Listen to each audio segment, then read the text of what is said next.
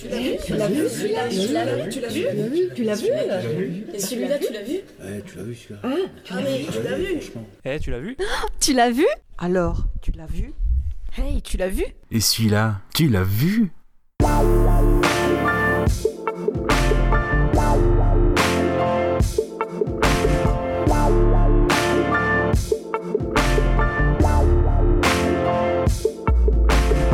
les bros, salut les 6, comment ça va Bah ça va, ça va. Quoi Bah on parle jeune aujourd'hui. on parle jeunes Mais pourquoi donc? Bah parce qu'aujourd'hui on va parler des teen movies. Ah, ceci explique cela. Ouais, c'est les films pour ados, donc aujourd'hui on va parler, euh, voilà, euh, avec un langage assez euh, bah, courant quoi. Et euh, non, non, non. Euh, comment allez-vous Euh, En tout cas, nous ça va très bien, hein, on est en pleine forme. Hein. Bon, on enchaîne les enregistrements, mais on est toujours aussi frais. Ouais, de moins en moins, hein, voilà. Alors les, les jeunes, on va parler de toc toc là, vos, vos trucs là. Le retour de Gandalf. On va poker. non, bon, ouais. comment allez-vous, Goubi? Comment ça va? Ah, tu me vous vois maintenant Ah ouais, non, maintenant, tu me dis comment allez-vous, Goubi Comment euh, allez-vous, le cher trio Et en particulier ton crew. Ouais. comment va mon crew? Top aussi. Ouais, écoute, ça va, ça va. On va parler d'un sujet euh, qui me concerne tout particulièrement aujourd'hui, puisque je suis encore ado. euh, Et justement, après, on dira ce qu'on a, ce qu'on attend d'un film pour ado. Tiens, on va le faire en mode euh, parlons péloche. Ah bah d'accord. ouais. Et toi, Grablas, comment ça va? Non, ça va très bien, moi ça. Voilà, j'ai j'ai pris une cure de, de jouvence là. euh, non, franchement. euh, Ah puis bon, euh, il y a des films des années 80, voilà. euh, Oui, parce que tu nous as pris un teen movie des années 20, je crois que c'est ça? Ouais, c'est- Draculito. Très bien. ça- promet cette émission. Bon, très bien. Bon alors, film pour ado, euh, vous attendez quoi? De la légèreté, euh, du drama? Qui commence? Bah, moi, j'attends rien de particulier. Moi, c'est juste la thématique qui m'intéresse en fait. J'aime bien la thématique de l'adolescence et tout ce qui va avec. Donc, euh, au final, moi, que ce soit léger, dramatique, peu importe. Comme tu disais, parce que tu t'es encore concerné ou... Non, encore concerné, non, c'était pas, c'était pas si loin. hein. Je vais, là, je vais être quoi je vais- dans, dans quelques jours, je vais fêter mon quart de siècle, donc je vais avoir 25 ans, donc c'était pas si loin à l'adolescence, donc euh, je me sens plus concerné, mais non, je, je trouve que toutes les thématiques qui sont reliées à l'adolescence, tout le passage à l'âge adulte, euh, je sais pas, c'est un sujet qui m'intéresse, comme les extraterrestres peuvent m'intéresser, c'est juste le sujet que- qui m'interpelle. Pas, même si je me sens plus concerné. Bon. D'accord, très bien. Et toi, Grablax Bah, je pense que euh, ça dépend beaucoup de l'âge auquel tu le reçois en fait. C'est-à-dire qu'en effet, moi je prends, enfin, vraiment quand j'étais euh, adolescent, tel, tel Gobi euh, qui est encore flamboyant aujourd'hui, c'est vrai que euh, Teen Movie, moi c'était voilà, par un peu American Pie. C'est vrai que t'attends comment dire, euh, ce côté un peu potache. pour on était potes, délirer entre potes, etc. Mais attention, je l'avais déjà évoqué, c'était dans ma vidéo YouTube euh, ma, collection. Donc c'est vrai que le premier DVD c'était American Pie. J'avais dit que j'avais en effet, une fois le film vu, j'avais emmené tous mes potes, euh, je l'ai vu 4-5 fois en, deux semaines. Non, mais c'est vrai que bon, on attend le côté un peu régressif, le côté un peu potache euh, et qu'il aille loin. Et peu à peu, avec le temps, c'est vrai que euh, l'expérience aidant, c'est vrai que les, euh, les teen movies, c'est savoir aussi s'ils peuvent perdurer dans le temps. C'est-à-dire s'ils ont un message, c'est très ténu, c'est-à-dire qu'il va falloir euh, trouver des films qui sont à la fois divertissants, mais qui ont un message derrière, qui puissent euh, ne pas être euh, trop datés au, fur et à mesure du temps. Et on verra que parfois certains films ont plus de mal à passer le côté consommation immédiate en fait. C'est le truc. Et ceux qui perdurent dans le temps, c'est ceux qui ont déjà un message à la base. Après, c'est à eux de, voir si le ton en fait, le ton. Et donc, euh, au-delà de ça, faut des derrière, faut des auteurs, faut des, des réalisateurs ou des scénaristes qui ont des intentions, et puis des gens pour les incarner aussi, des bons acteurs. Ce qui n'est pas forcément simple, ou ce qui peut être bien, mais avec des gens qui ne sont pas forcément ados alors qu'ils font des rôles d'ados. Bah, C'est vrai que ouais, ça dépend de la décennie euh, à laquelle on est, on est né, puis à laquelle on voit les, les- les films pour ados, justement quand on est ado. Parce que, moi personnellement, c'était, euh, bah, on va dire les fins, fin, fin années 90. Donc c'est vrai qu'on était en plein dans American Pie également. Et au final, euh, quand tu regardes bien, les années à fin 90, c'est que des, bah, comme tu disais, des, des films potages, des, des comédies. Il n'y a pas vraiment de, de films profonds sur l'adolescence. Il faut attendre les années 2000-2010, il commence à avoir des, des bons films. Je pense à, euh, au monde de, Le Monde de Charlie. Mhm. Notre- Enfin, parce que c'est un des films qui m'a marqué, je me souviens. Il y avait euh, Juno. euh, Mhm. On avait des films qui se posaient. Enfin, il y avait beaucoup moins de comédie. Et après, bon, bah, c'est euh, ceux qui en voient le plus. Après, je- bah, en tout cas, je parlais de Not a Love Story. Euh, This is not a love story. Not a Love Story. Ouais, ouais, tu vois, c'est le genre de teen movie euh, plus profond. Ouais. T'as moins de comédie euh, comme à, à l'époque. Mais euh, non, c'est. c'est- Il y a toujours marrant. une part de comédie quand même dans ces films-là. Oui, mais euh, par rapport euh, quand tu compares au film des années fin fin fin 90, euh, tu vois, je, je mets American Pie en tête. Ouais, et après il y a aussi tout ce qui va être aussi de, de l'ordre. euh, Enfin, si on prend les années 2000, c'est aussi le tournant avec des films euh, qui adaptent des, des sagas avec des adolescents comme, euh, Mm. Comme point, point d'ancrage, les Harry Potter. Et une fois que les Harry Potter aient commencé à être, euh, forcément par le nombre, le nombre de livres, Mm. ils n'avaient plus adapté, on- il y a eu la recherche de, de sagas avec des, alors soit des adolescents, soit des adolescents, en effet, qui étaient euh, jeunes adultes. Et euh, on est passé aussi par là avec des, des sagas d'aventure, en fait, au-delà de la comédie. Ouais. C'est pour ça que je sais que enfin ma génération n'a- n'avait pas de, de repères. C'est pour ça que maintenant avec du recul, je regarde des vieux des, des, des- des vieux films, des films euh, bah, des années 80 par exemple, mais qui sont encore d'actualité. Je veux dire, c'est ça qui est Mhm. fort. Tu disais les voir si euh, ils perdurent dans le temps. Et là, avec certains films des années 80, c'est incroyable parce que ça parle beaucoup plus que des films euh, actuels. Malgré que ça, ça soit pas le même pays en plus, parce que ça, le contexte est vraiment euh, important également. Parce que aux États-Unis, euh, par exemple, dans les années euh, 80, c'est pas les mêmes ados, les mêmes préoccupations que euh, des- un adolescent en France aujourd'hui dans les années 2010-2020. Ouais, puis on se base surtout aussi sur les ados américains, puisque bon, d'adolescents français, il y en a, hein, il y en a, puis c'est beaucoup peut-être un, peu plus social ou quelque chose comme ça, ça dépend. Quand on parlera de nos films, il y a certains, enfin, euh, je sais pas, dans ceux que j'ai pris moi, qui euh, soit ont été adaptés en série, alors que c'est des films des années 80, soit en comédie musicale aussi, et puis même on, peut prendre Stranger Things, où euh, ça vaut des adolescents, mais c'est situé dans les années 80 aussi, donc euh, il y a des thématiques qui se rejoignent, et j'en parlerai, mais ça sera pour mon reco, euh, c'est notamment un film des années 80 qui a été refait là en série il y a très peu de temps, alors ça a été pour une saison seulement, mais où finalement le message, en l'adaptant à la jeunesse actuelle, a été complètement inversé par rapport au film d'origine. Donc c'est très compliqué de, enfin je vais pas dire d'adapter, mais chaque jeunesse aura euh, forcément le contexte euh, au moment où elle a vécu. Et c'est pas forcément évident de restituer tout, cet ensemble et de, pouvoir se mettre dans le contexte. Donc c'est pour ça les teen movies, il y a ce côté régressif où euh, si on cherche l'humour potache, après des choses qui vont peut-être un peu moins parler, c'est-à-dire qu'il y a des films comme, je pense aux années 80, comme euh, Porky's de Bob Clark, qui ont été clairement dans le côté potache et enfin je peux dire malheureusement pour eux, Certes, ils, ont, ils vont avoir ce côté film culte pour l'époque, pour ceux qui l'ont vu, mais ils vont très mal passer les années parce que on n'est que sur du potage. Donc, même si à l'époque on n'était pas forcément le côté consommation rapide, il y avait des blockbusters d'accord, mais bon, euh, n'en fait, pas partie. Mais c'était des films, de, on va dire, de consommation plus immédiate et euh, dont l'ambition n'était pas de rester forcément dans les mémoires. Donc, euh, ce qui fait que, euh, voilà, c'est pour les teen movies, mais c'est pour n'importe quel film. Je pense que ça dépend vraiment de la note d'attention de départ de, l'auteur, du réalisateur, de savoir si on va plus loin, si on fait une étude plus fouillée, si ça parle aussi, euh, si c'est juste des yes man ou si ça part d'un projet, bah, on en parlera pour un des films, un projet qui lui parle au cœur, euh, chose comme ça. Donc euh, c'est pareil.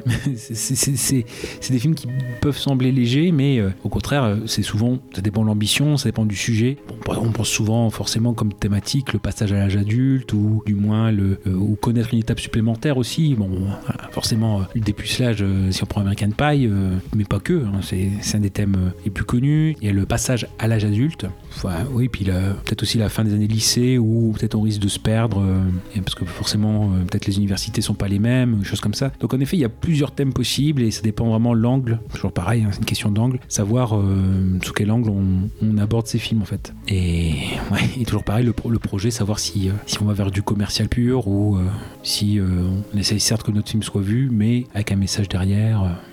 Eh ben, c'est ce qu'on va voir dans trois films qu'on va vous proposer, qu'on a vu ou pas vu, comme moi. Avec, Ah euh, t'as joué perso, toi. T'as vu le tien Point. Oui, parce que si je voyais pas mon film, ça serait embêtant. Quoi. Pour pas dire. euh, bon. Alors, on va voir euh, donc un film des années 90, un film des années 80 et enfin un film des années 2010, c'est ça? Hmm. Exact. Eh ben parfait. Eh ben Gooby, maître du maître des papiers, je te euh, propose de. Pour une fois, c'est moi qui choisis le numéro, c'est ça, je suis ému. C'est tellement rare, je vous le demande toujours à vous, c'est jamais moi qui choisis les numéros, je suis Ah. ému. Alors moi, je vais prendre le numéro que personne ne prend jamais, le numéro 1. Parce qu'il est triste, le numéro 1. Vous prenez toujours le 2 ou le 3. C'est le tien, c'est le tien, c'est ton numéro.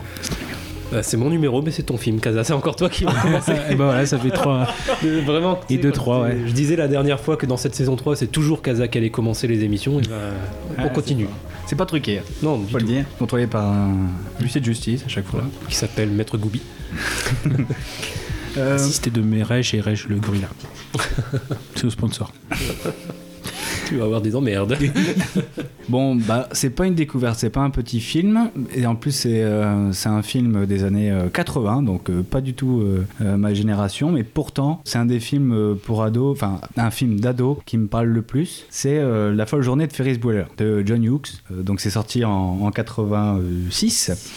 En 86, c'est avec euh, Matthew Broderick. Euh, donc euh, en fait John Hughes, euh, bah, on a vu tout le monde connaît, enfin tout le monde connaît. Et ceux qui connaissent pas, c'est disons que c'est le porte-parole cinématographique de l'adolescence des années 80 en tout cas. Enfin en tout cas son film le plus connu, à part Ferris Bueller, c'est The Breakfast Club que j'ai vu également et qui est beaucoup plus. Certaines personnes voient ce film comme une comédie. Moi j'ai pas lors de mon visionnage, j'ai pas vu ça du tout comme comme une comédie, mais vraiment plus un quelque chose de, posé. En fait, c'est vraiment une discussion euh, entre adolescents et qui est vraiment euh, émouvant plus qu'autre chose. C'est vraiment, euh, je sais pas si si, ou- si vous l'avez vu. bah non, j'aimerais beaucoup, mais je l'ai pas vu encore. Non? Eh ben, vraiment, au début, en fait, j'avais très peur parce que ça faisait très cliché. Enfin, en tout cas, Mm. les personnages font très cliché, très stéréotypés. Et au final, on a quelque chose de vraiment profond qui se construit, en fait, au fur et à, mesure du film, qui est vraiment fascinant. Et en fait, c'est- un, un huis clos et c'est ça qui est encore plus beau. Mais bon, c'est pas, pas le sujet du jour. Aujourd'hui, on va parler de Ferris Bueller. Et pourquoi j'aime beaucoup Ferris Bueller Déjà, parce que c'est un feel-good movie. Et au final, c'est très dur de tomber, euh, de, de, pas tomber dans le dans le- l'humour potache euh, dans un teen movie, euh, d'être positif dans un teen movie sans tomber dans le potage. Et pourtant, John Hughes réussit l'équilibre, encore une fois, entre l'humour, la légèreté, le feel-good movie, et en même temps en donnant une réflexion. D'ailleurs, c'est destiné aux ados. hein. Souvent, il y, y a des films qui sont destinés aux adultes et aux ados, enfin aux parents et aux adolescents. Là, Ferris Ouais, je le perçois comme un film euh, destiné vraiment aux adolescents. Bah, J'ai certains arguments, notamment euh, par le, le langage qui est employé. Certains films, euh, voilà, se- ont un langage euh, édulcoré, alors que là, on est vraiment dans euh, bah, les insultes. En fait, ça y va. Mm. Je pense même au proviseur qui est joué par euh, ça. Je laisse Grave Lax le dire. Il s'y connaît. euh, Oui, alors qui est peut-être plus euh, CPE ou quelque chose comme ça. Enfin, oui, c'est le, le proviseur en fait. Alors c'est Jeffrey Jones qui bon forcément a connu des un destin un peu moins peu moins glorieux puisqu'il a été euh, enfin, inculpé pour affaire de mœurs donc euh, Ah oui, voilà mais qui avait fait juste avant une bonne une bonne carrière quelques rôles emblématiques et justement qui était euh, ça aussi c'est une des qualités de John Hughes qui écrit très bien ses personnages mais qui a laissé énormément de liberté à Jeffrey Jones c'est-à-dire que Rooney il a été euh, décrit sur quelques traits de caractère mais entre guillemets ça a laissé une grosse latitude à Jeffrey Jones et donc il s'y engouffré Ah oui, c'est formidable. Enfin, le perso- ce personnage est formidable. Je trouve il est. Par contre, il est comment? C'est vraiment drôle à quel point euh, le personnage va loin. Il n'hésite pas à traiter un élève d'enculé.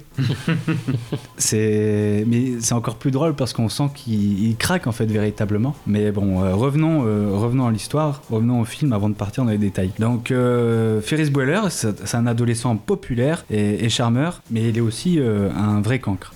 Donc, il vit dans la, dans, dans, dans la banlieue aisée de Chicago et il décide un beau matin, bah, pour la neuvième fois dans, dans le semestre déjà, de, prendre une journée de, congé. En fait, il sèche quoi. Euh, donc, il sèche les cours et puis euh, il, va demander à son ami Cameron euh, de, le suivre dans son délire avec sa petite amie également et de, voilà de passer une journée, bah, une journée formidable en fait, profiter quoi, de profiter de la vie, mais en séchant les cours.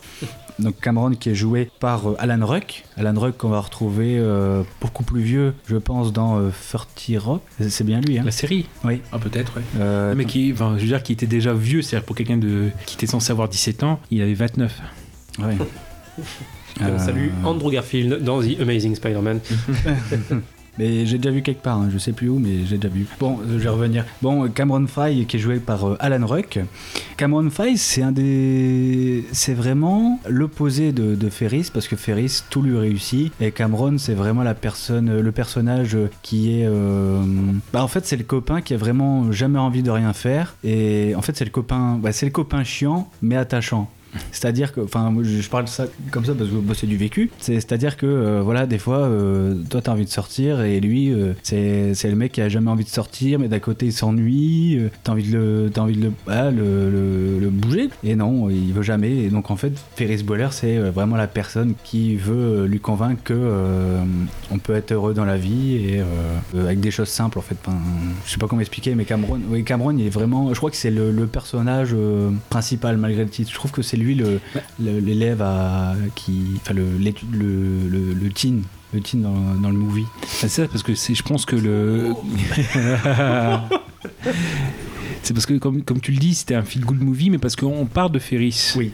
Qui. Alors, c'est quelque chose de très rare, mais il a, entre guillemets, il a les feux, il a les feux verts partout. C'est-à-dire qu'il est, il est populaire, et souvent, parfois, bah, les gens qui sont populaires, euh, il y a toujours, comme les, dans les années 80 ou dans les teen movies, il y a des clans dans les lycées, euh, etc. Il y a toujours un clan qui n'aime pas un autre, etc. Mais là, Ferris, il a les, les feux verts partout, il est populaire euh, chez les bullies, chez, chez les geeks, enfin voilà, vraiment, il n'y a, pas- a pas de souci. Et donc, le fait de, de partir de lui, mais que lui vienne en soutien de Cameron qui est en mal-être, ça permet de traiter du mal-être de Cameron tout en restant en feel good, en fait. Et donc d'être- beaucoup plus profond, ou euh, euh, enfin de, de, de choper une thématique euh, importante ou qui est plus profonde, tout en restant léger. Oui, ouais. Ouais, si, on était, si on avait fait l'inverse, qu'on serait parti de, du Mm. point de vue de Cameron pour aller euh, sur celui de Ferry, ça aurait été. euh, bah, on serait, en fait, ça aurait été un drame, quoi. Pas un, pas un drame, mais une sorte de, bah, de Breakfast Club, en fait. euh, C'est-à-dire euh, quelque chose d'assez sérieux, Mhm, mhm. au final. Et peut-être que Ferry, ça aurait été détestable. Oui, bah déjà, il, déjà, il, il est,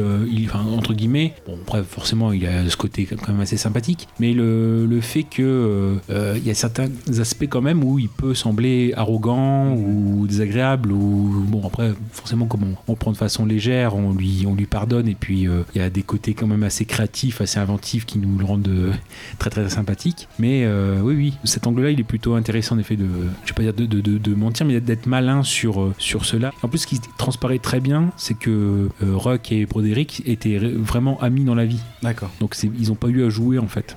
Ils avaient joué dans Biloxi Blues qui était juste le film juste avant. Donc ils n'ont pas eu à, à- à jouer. En plus lui, Alan Ruck était content parce que ça devait être euh, Emilio Estevez qui devait prendre son rôle, mais il l'a refusé. Alors ça, n'empêche pas qu'on a eu un Estevez dans le film. Charlie Sheen, Carlos. Et c'est ce qu'il dit. Il, dit, euh, il remercie tous les jours euh, Emilio Estevez de lui avoir laissé le, le rôle.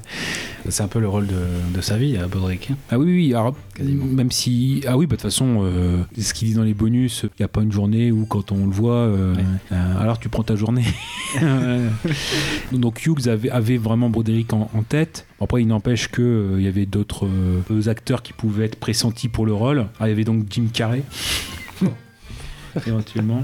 On aurait peut-être eu du mal à s'attacher avec Jim Carrey. Ouais, il Peut-être t'aurait parti fait trop ses- loin. Ouais, il t'aurait fait ses mimiques, ouais. T'aurais- Le, le petit côté dramatique aurait été moins fort, je pense. Donc il y avait aussi euh, John Cusack. Oh Ah. mon dieu. Je l'aime pas du tout. Ah, non plus. pas, hein. Et après, donc forcément, Tom Cruise. Ça aurait Et- fait un peu euh, Maguire aussi, non? Ça aurait fait euh, Pas Maguire. Risky Business. Et puis Michael J. Fox. Forcément, c'est les, les mêmes noms qui tournent C'est bon. Pour l'époque. Mais oui, euh, Broderick, euh, bah tiens, le, le bon truc. D'ailleurs, bah, moi j'ai découvert Broderick, c'était dans.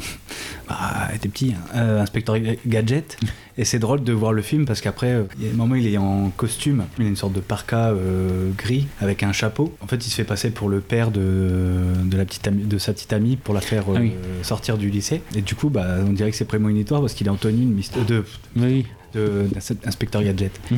Voilà, un petit clin d'œil. Ce qui est frappant en fait, c'est même pas forcément euh, les acteurs, quoique l'acteur qui joue euh, Cameron est vraiment euh, formidable. Matthew Broderick joue très bien. D'ailleurs, il a été nominé aux, aux Golden Globes. Mais c'est la réalisation en fait qui est vraiment formidable. Dans ce film parce que euh, on a vraiment quelque chose de moderne. Je trouve qu'on Hmm. a euh, l'intro, elle est incroyable. C'est un film, euh, bah, je, le, je le dis, je le vois avec bah, ma compagne et je lui dis oui oui, c'est un film teen movie mais des années 80 Alors là, elle me fait un peu la grimace. Oh là là, ça va être encore cliché. euh, Enfin, on s'imagine, euh, voilà, le cliché euh, habituel. Et là, le film commence et c'est une claque en fait à chaque fois. Euh, déjà parce que euh, on innove un peu, déjà notamment avec les, les écriteaux pour le Oui. côté, donc les- le, le guide, les cinq. euh, Les règles pour pigeonner ouais, les parents. cinq règles, voilà, les cinq règles pour pigeonner les parents. Les moites, gémir et pleurer, et pleurnicher, lécher ses pommes de main. C'est ça. Et, euh, mais surtout, c'est le briser le quatrième mur. Ouais. Et le personnage principal nous parle directement. Mm. Et ça, euh, j'ai toujours euh, vraiment été touché particulièrement par ce ressort humoristique, essentiellement. Et euh, dans n'importe quel film. En fait, Ferris Bueller, c'est comme tout. En fait, j'ai commencé par d'autres films qui faisaient ce, ce genre de procédé. Et petit à petit, ça m'a fait venir à Ferris Bueller, notamment Deadpool. Parce que Deadpool, il y a énormément de, de- de- de références à Ferris Bueller dans Deadpool. Bah, notamment le- la reproduction Oui. du le post-générique est une reproduction exacte du post-générique de euh, Ferris Bueller. On retrouve l'énergie en tout cas, on retrouve la même énergie à l'intro de Ferris Bueller, c'est-à-dire que ça, ça vraiment ça, ça détonne direct, il y a la musique, euh, Mm. la BO qui, qui part. Enfin vraiment, on, on sent que c'est un souffle nouveau et pourtant c'est un, un film des années 80. quoi. Euh, Briser le quatrième mur, ouais, ça a toujours été euh, ce qui me touchait le plus. euh, surtout en plus, le problème c'est que maintenant je trouve qu'on en, on en fait trop, on en abuse un peu trop. Le max c'était The Office, The Office qui fait que ça en fait, hein, euh, briser le quatrième mur, mais euh, ça donnait vraiment euh, la particularité de la série. Mais le problème c'est que maintenant on, voilà, on en abuse un peu trop et maintenant c'est un peu cramé. Mais Ferris Bueller c'est un des premiers films, je pense, humoristiques, enfin en tout cas dans ce genre-là qui innove. Et je trouve que un ado qui parle à un autre ado, ça doit être vraiment efficace. Et on le suit et du coup on est vite attaché. Et je trouve que ça rend le personnage paradoxalement encore plus authentique. On y croit encore plus parce que c'est vraiment le personnage qui nous parle à nous. Donc euh, enfin c'est vraiment un rapport personnage public qui est j'adore. Ouais donc voilà Ferris Bueller il innove dans ce côté-là et c'est ça qui va faire qu'on s'attache au Ferris Bueller et euh, à sa famille d'ailleurs, notamment euh, sa sœur qui est excellente. Donc c'est c'est la, la, bah, la femme dans Dirty Dancing. Jennifer Grey, ouais, c'est juste un an, un an avant Dirty Dancing. Ouais, ouais. Ouais, bah, la même coupe de cheveux là, hein, elle, elle est pareille. Ah oui, oui, oui. Et, euh, mais elle, c'est pareil aussi. hein. Au niveau euh, injure, insulte, ça y va. hein. Et d'ailleurs, le film a été interdit au moins de 13 ans aux États-Unis lors de sa sortie. Pour un teen movie, c'est quand même euh, bah fou quoi, je trouve. Pas- Ouais. Bah, après, de toute façon, si vraiment c'est destiné aux ados, ça va. En dessous de 13 ans, t'es pas encore Ouais, vraiment ado. interdire quand même. Enfin, un teen movie, c'est pas, tu vois, c'est pas Ouais, un film d'action, tu vois. Ouais, ouais, c'est un teen movie, c'est, je sais pas, c'est comme si on te disait euh, American Pie euh, est interdit au moins de 12 ans. Après, ça doit être interdit, mais non accompagné. Oui, oui, mais il faut être accompagné des parents. Mmh, c'est ça. Enfin, j'ai trouvé ça fou déjà. C'est vrai qu'à partir du moment où t'es accompagné de tes parents, t'entends plus les insultes. non, non, mais. Non, mais oui, c'est un film génial. euh, C'est vraiment, bah, c'est jouissif en fait, comme Mm. qui te tient la main et qui, euh, en fait, tous les jours on est Cameron. En fait, tous les matins on peut être Cameron et euh, se dire, euh, voilà, j'ai plus aucune, plus, aucun espoir à mon avenir. J'ai pas envie de sortir de mon lit. De toute façon, à l'école ça sert à rien, on m'apprend rien. D'ailleurs, le, le cours, le cours est très bien représenté. C'est du vécu. Enfin, c'est vraiment ça. C'est, on a tel prof qui, qui, qui parle de son cours de, de, de cette façon et, les réactions Enfin, en tout cas, ça montre bien euh, que l'école, parfois, c'est assez euh, bah, ennuyant, ennuyant quand les, Ouais. les profs sont pas. C'était une, une scène en total impro, c'est-à-dire que l'acteur Ben Stein, comme ça, avait fait euh, un doctorat d'économie. D'ailleurs, on le revoit dans, The Mask. Il fait quoi Bah, c'est lui qui est expert en, en masque. Ah. Mascologie, je crois. Hmm. Et ouais, c'est tout. Mais c'est déjà une bonne référence. Et donc en fait, c'est totalement improvisé, c'est-à-dire que il a commencé à parler aux élèves de d'économie, etc. Enfin, de faire, faire son cours de, de ce qu'il se souvient, quoi, en fait. Mais et donc en fait, ils ont laissé tourner. euh, Ah oui.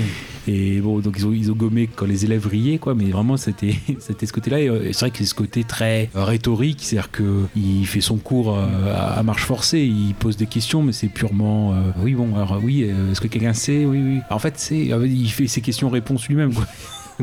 en plus pour des, pour des accords de douane ou je sais pas quoi, des taxes ou c'est vraiment un truc très rébarbatif quoi. Enfin ou complètement inintéressant sur la crise des années 30. Oh, pff, ouais, c'est. J'aurais j'aurais pas bien voir ce prof là. En 1930, les républicains qui contrôlaient la Chambre des représentants avaient dans l'effort louable d'apaiser les effets de qui le sait, qui le sait, la Grande Dépression. Avaient voté le qui le sait, qui le sait, le tarif douanier, le Holy Smooth. Un tarif douanier qui Qui le sait, relever ou abaisser relevait les droits afin d'essayer de percevoir plus d'argent pour le gouvernement fédéral. Est-ce que ça a marché? Qui le sait? Qui en connaît les effets? Ça n'a pas marché. Et les États-Unis se sont enfoncés encore davantage dans la Grande Dépression. De nos jours, il existe un débat similaire. Quelqu'un sait ce que c'est? Qui le sait?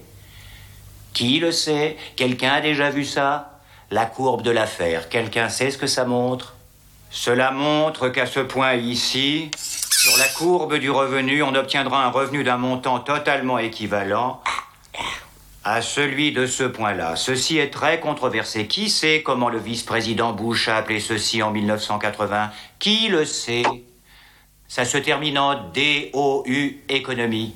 Vaudou économie. Mais ouais, ouais, donc on est tous Cameron tous les jours et c'est vrai que limite. euh, fait- Ah oui, vas-y. euh, Bah, tu dis qu'on peut se reconnaître en Cameron, mais ce que j'aime bien, c'est qu'on peut aussi se reconnaître en Ferris, en fait, Mhm. selon la personnalité qu'on a. C'est ça qui est bien aussi d'avoir deux personnalités totalement différentes pour les oui, deux et puis personnages forte principaux. en fait, c'est limite des. Comment dire des. C'est des symboles. Ouais. C'est tellement euh, tiré à l'extrême que ça peut représenter des, des, des symboles en fait. Et un jour on est Cameron et on aimerait. Non, c'est quand on est Cameron, on aimerait avoir quelqu'un, un, un ami comme Ferris pour nous sortir du lit, pour nous faire euh, bah, passer une bonne journée. Et de l'autre côté, euh, on a.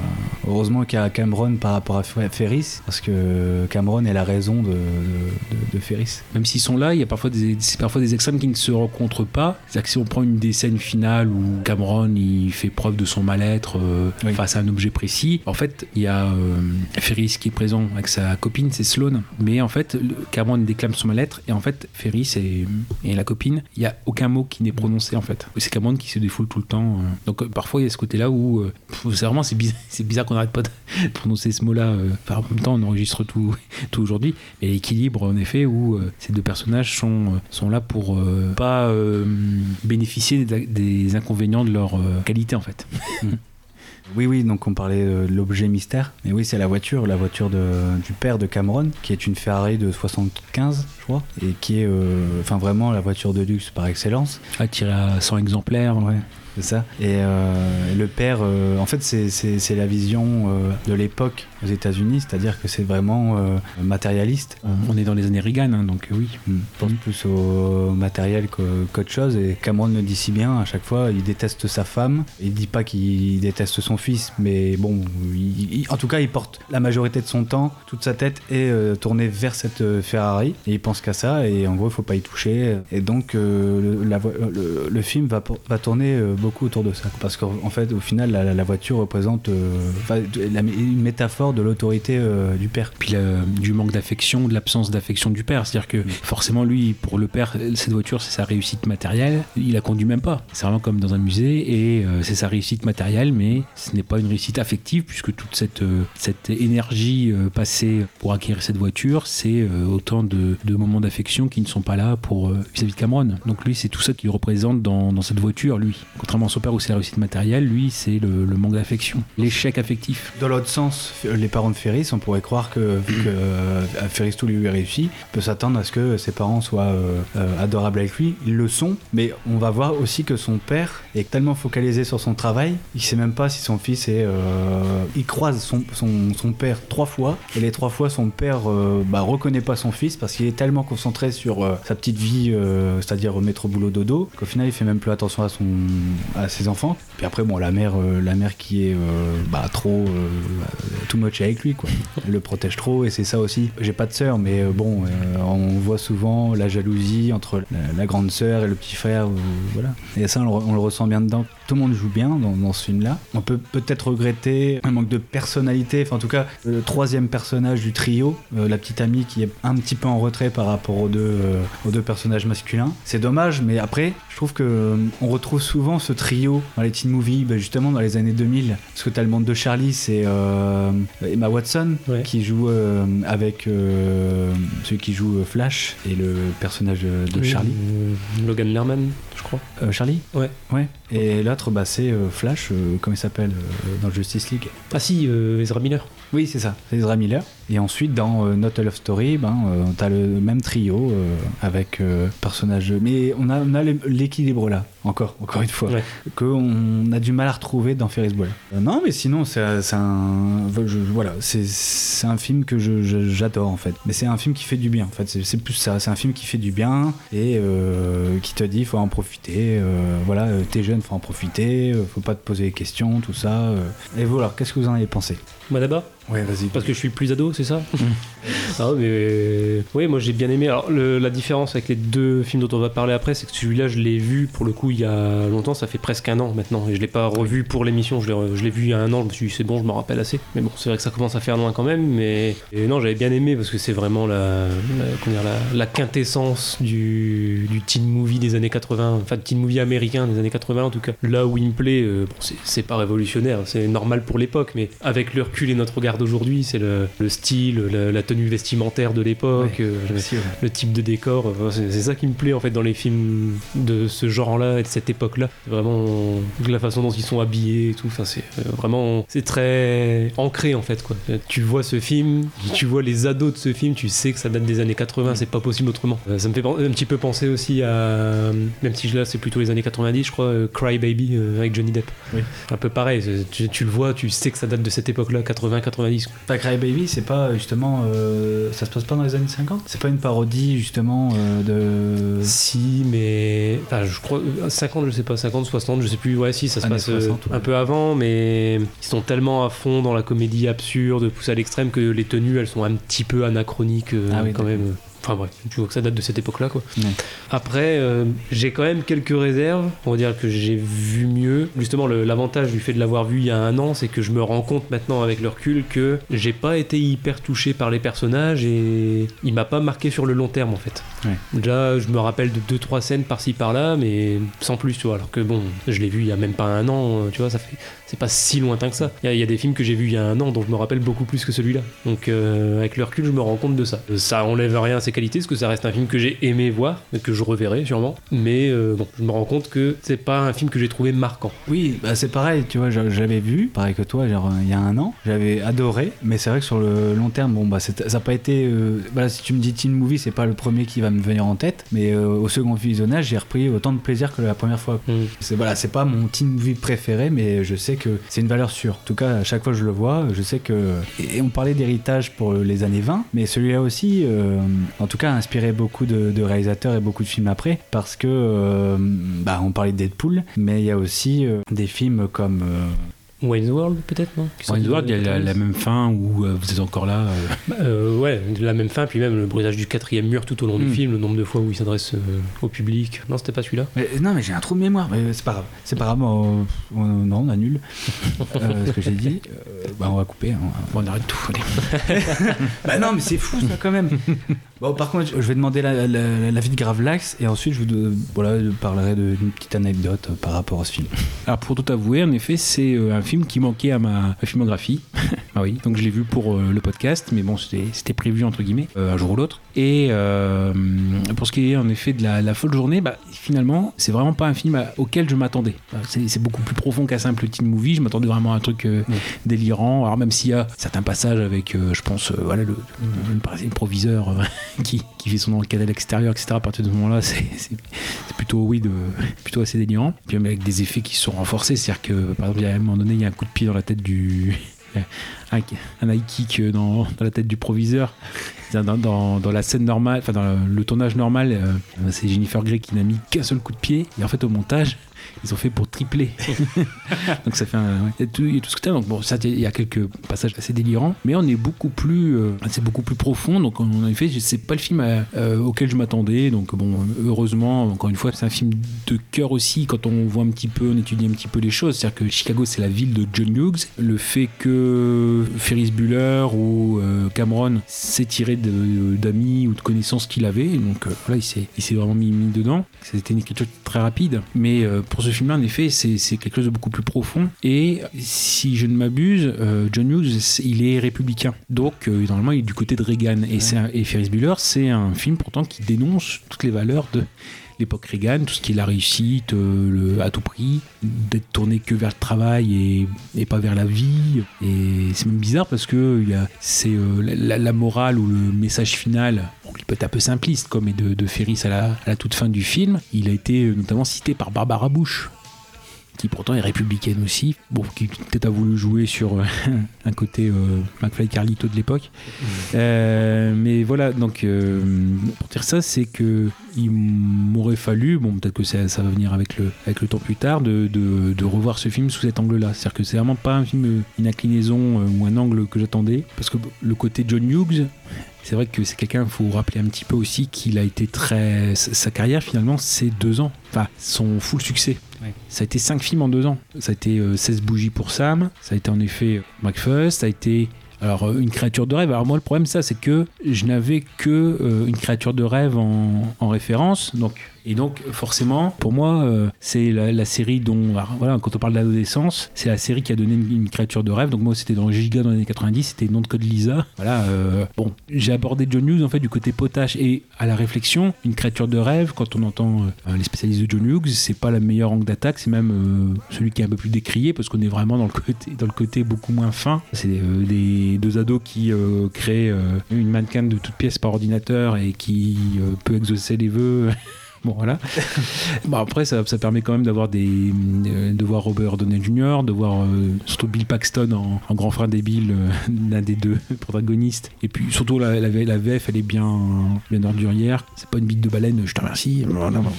Donc j'ai pas abordé John Hughes du bon côté donc c'est pour ça que je m'attendais quelque chose d'un peu plus de un peu plus potache. Mais en mais j'ai une bonne surprise. Et des plus émus que j'ai ri mais enfin ça n'enlève aucune qualité au, au film au contraire. Mais ça mérite un, un autre visionnage en étant plus averti C'est ça, c'est clair. Bah écoutez, maintenant je vais vous parler des, des- des anecdotes, on- vu qu'on est dans le teen movie. Mais euh, pendant le visionnage de, de Ferris Bueller, j'ai remarqué sa maison. Et sa maison, elle me disait quelque chose. Souvent des maisons qu'on voit souvent dans, dans les films. Dans, dans le doute, j'ai fait une petite recherche. Et bah écoutez, on est en plein dedans. Parce que euh, donc, euh, donc la maison de Ferris Bueller, en fait, c'est, elle est située dans le quartier de, de Los Cerritos, à, Mhm. à la Long Beach, à LA. Et en fait, depuis le film Ferris Bueller, la maison et même le quartier entier va devenir vraiment un, un lieu de tournage pour bah, plein de films, et notamment des teen movies, dont Dodi Darko, qui est tourné euh, à la maison d'à côté. Il y a American Pie, on parlait d'American Pie, American Pie est tourné euh, vraiment à une maison à côté aussi. On remarque en fait c'est quasiment les mêmes maisons en fait, hein, c'est vraiment la même chose. Et il y a même Dragon Rouge. Qui a été tourné là. On n'est pas dans, vraiment dans le même registre. Et après, il y a ma petite reco. Bon, bah voilà, c'est euh, c'est du spoiler, mais bon, tant pis. Il y a ma reco qui est également tournée dans, dans cette maison. C'est euh, Sex Academy, ah oui qui est en, en titre anglais Not Another Teen Movie. En fait, le, le père de, du personnage principal est également le père de Ferris Bueller. Il y a ça, et puis euh, surtout la scène euh, où ils sont tous en retenue, c'est le principal de Breakfast Club, c'est Jackie Gleason, je crois quelque chose. Ouais. Et donc, euh, donc voilà, j'y sais fou. En fait- c'est une maison qui est euh, maintenant typée euh, Teen Movie. quoi. Voilà, c'était ma petite, euh, ma petite anecdote Mais c'est Très bien. qui fait plaisir.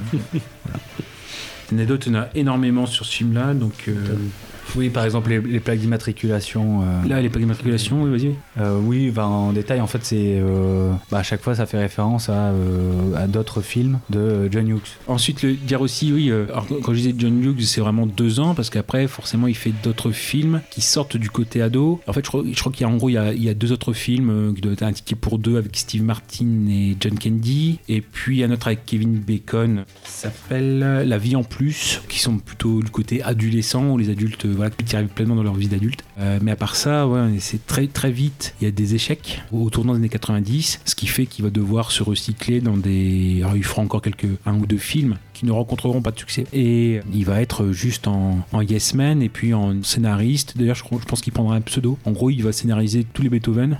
Tous les mamans j'ai raté l'avion, même euh, maman je m'occupe des méchants. Donc euh, ouais, bref, euh, il aura pas, il aura pas une suite de carrière. Donc c'est vraiment très ciblé 84-86 quoi. C'est vraiment son, son âge d'or. C'est c'est bizarre. Hein. Bah, bon, en même temps, 5 films en, en deux ans. Donc pour ça, mais dans ses grandes réussites, que ce soit Breakfast Club, que ce soit La folle journée de Ferris Bueller, les films les plus réussis sont des films d'urgence, c'est-à-dire des films où il n'y a qu'une seule journée, où tout doit se faire en, en un temps très restreint. Si bien que pendant longtemps, on a euh, évoqué une euh, suite à Ferris Bueller, mais pour Matthew Modric ou bien pour John Hughes, c'était plus trop le cas parce que, en gros, euh, c'était euh, l'université ou choses comme ça et c'était plus dans la thématique. Ils en ont fait une série, je crois. Alors il y a une série avec Jennifer Aniston et un autre qui a fait Ferris Bueller où, où c'était un peu méta, c'est-à-dire que dès le départ, celui qui a interprété euh, Ferris Bueller dans la série, alors ça, ça durait 13 épisodes, il a arraché euh, le carton présentant Matthew Broderick en disant que il n'avait pas aimé sa façon de l'interpréter lui.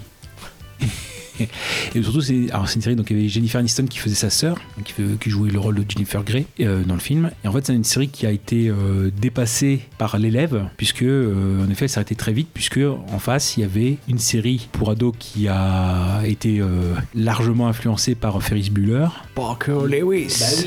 Et c'est la boîte euh, violette là-bas, non? Ah, J'ai repéré tout à l'heure. Bah oui.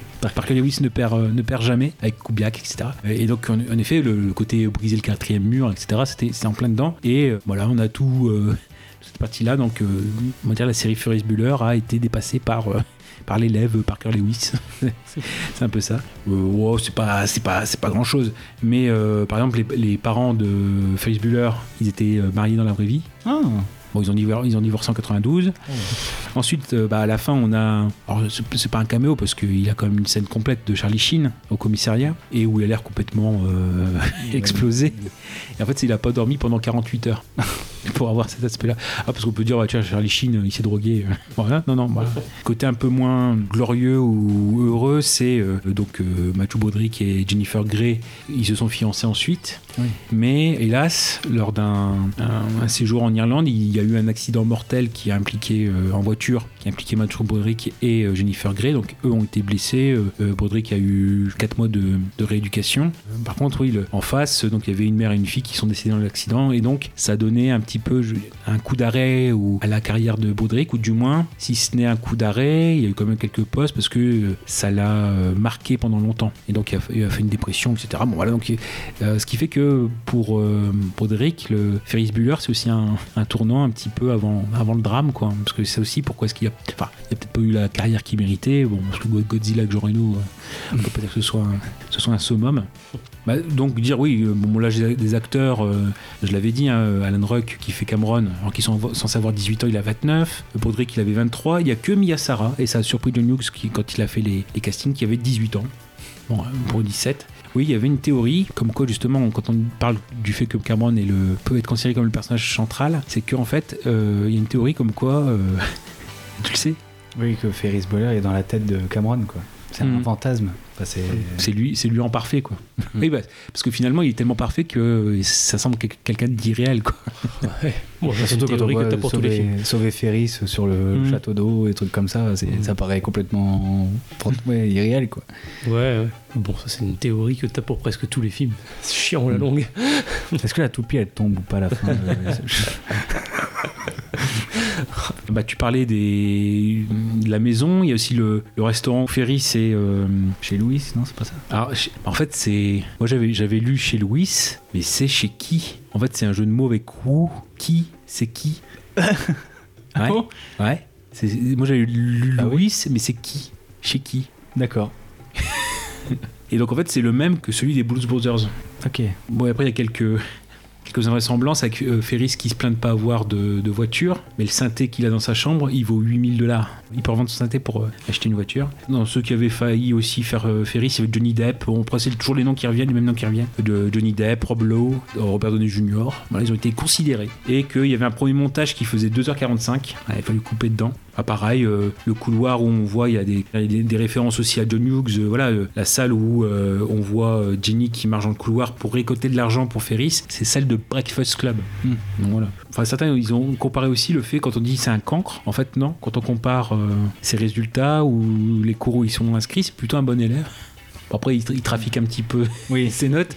Et d'ailleurs, c'est une référence à War Games, puisque Matthew Broderick est dans War Games où il fait un. Bon, il arrive à pirater euh, le Patagone avec un Amstrad, quoi, ou un Commodore, bon, avec un Amiga. Même si euh, il y a aussi le fait que, bon, la France, on est. Enfin, je veux dire, on est bien représenté. Euh, Il y a quand même un moment donné où ils sont au- à l'Institut- euh, la galerie d'art de Chicago, il y a quand même du Georges Seurat. Hmm. on est quand même bien représenté en tant que Français. Eh ben, ça marche. Hmm eh ben, je propose qu'on poursuive. Ah bah, il nous on- reste. On, on euh, avait, on avait fait les scènes préférées? Non. Je crois pas. hein. Ah Bon, non. c'est vrai. Ah ouais, non, non, non. Bon, bah, moi, je prends l'évident, hein, c'est l'in- l'intro, l'écriteau. Le face cam. Et euh, limite, ouais, limite l'ordinateur avec les 9 jours euh, quand euh, Rooney il lui dit euh, ouais euh, la secrétaire aussi elle est excellente. Gra- Grace. Ouais, la secrétaire de, de Rooney elle est excellente. Et ah oui il dit ouais ça fait 9 jours qu'il est pas venu. Et là seul coup on voit les chiffres derrière qui sont en train de se réduire. Et puis il est sur son ordinateur comme ça. Voilà. Bah toute l'intro elle est, elle est Ah, moi, c'est la scène euh, où les, ces deux, sa copine et euh, Cameron euh, le cherchent et qui se rendent compte qu'en fait, il est dans le défilé musical. Ouais. Tu entends la musique des Beatles. ah c'est ouais, je ça c'est pareil ça Je pense que c'est la scène la plus feel good du film. Mais... c'est ouf Et Mathieu Broderick, il est génial dans cette scène. Apparemment, oui, ça aussi, c'est une anecdote, mais c'est l'ouvrier. Il y a un ouvrier qui danse sur, euh, en haut d'un building, et apparemment, pas, ça n'a pas été prévu, quoi. C'est Ah, c'est un, ouvrier, un vrai, un ré- véritable ouvrier qui s'est mis à danser comme ça en écoutant la musique, et du coup, l'ont gardé. Pas mal. Et toi, Gravelax, alors, ta scène préférée Alors moi c'est celle du canular euh, à Rooney avec euh, Cameron qui se fait passer pour le père de, de, de- de Sloane et donc Rooney pense que c'est Ferris qui fait le, le canular il commence à, à dire des, des, des saloperies au, au père Ramener le ca- euh, et tout ça, enfin le cadavre, ramener le cadavre. au Ouais, c'est ça. Et en fait, euh, en même temps, fait, donc c'est Cameron qui est, on, on le sait après, qui, qui est au bout du fil. Et donc, comme Rooney pense que c'est Ferris qui appelle, euh, donc il, voilà, il se fout de la gueule complè- complètement du père. Et en fait, Ferris appelle sur la deuxième ligne. Ce qui fait qu'il y a un rétro-pédalage, avec même, même je crois qu'il y a un, donné, il y a un moment donné, il y a Grace qui se fait passer pour Rooney au téléphone, euh, pendant que lui est au téléphone de l'autre côté pour réparer. c'est un, un point pas possible. Après, toutes les scènes avec Rooney, euh, il y a même des choses, des choses pour garder l'autorité. C'est-à-dire que quand il va voir euh, Sloane euh, dans sa classe, il y a un moment donné où il speed Oui. dans, dans le couloir. Dès qu'il passe à une porte avec une petite fenêtre avec les. euh, voilà, il, il marche cool. Et après, il repart. Il marche cool. Il repart. Non, puis après, bah, forcément, les scènes où il essaie de s'introduire chez, chez Ferris avec le chien. Bah, une euh, scène justement qui fait très maman j'ai euh, maman j'ai rétréci euh, maman j'ai raté l'avion Donc voilà, non, les, les scènes avec, avec Rooney, mais euh, ouais, principalement le, le canular. euh, ouais. Mais Rooney, c'est un petit peu la version américaine de Michel Blanc quand même.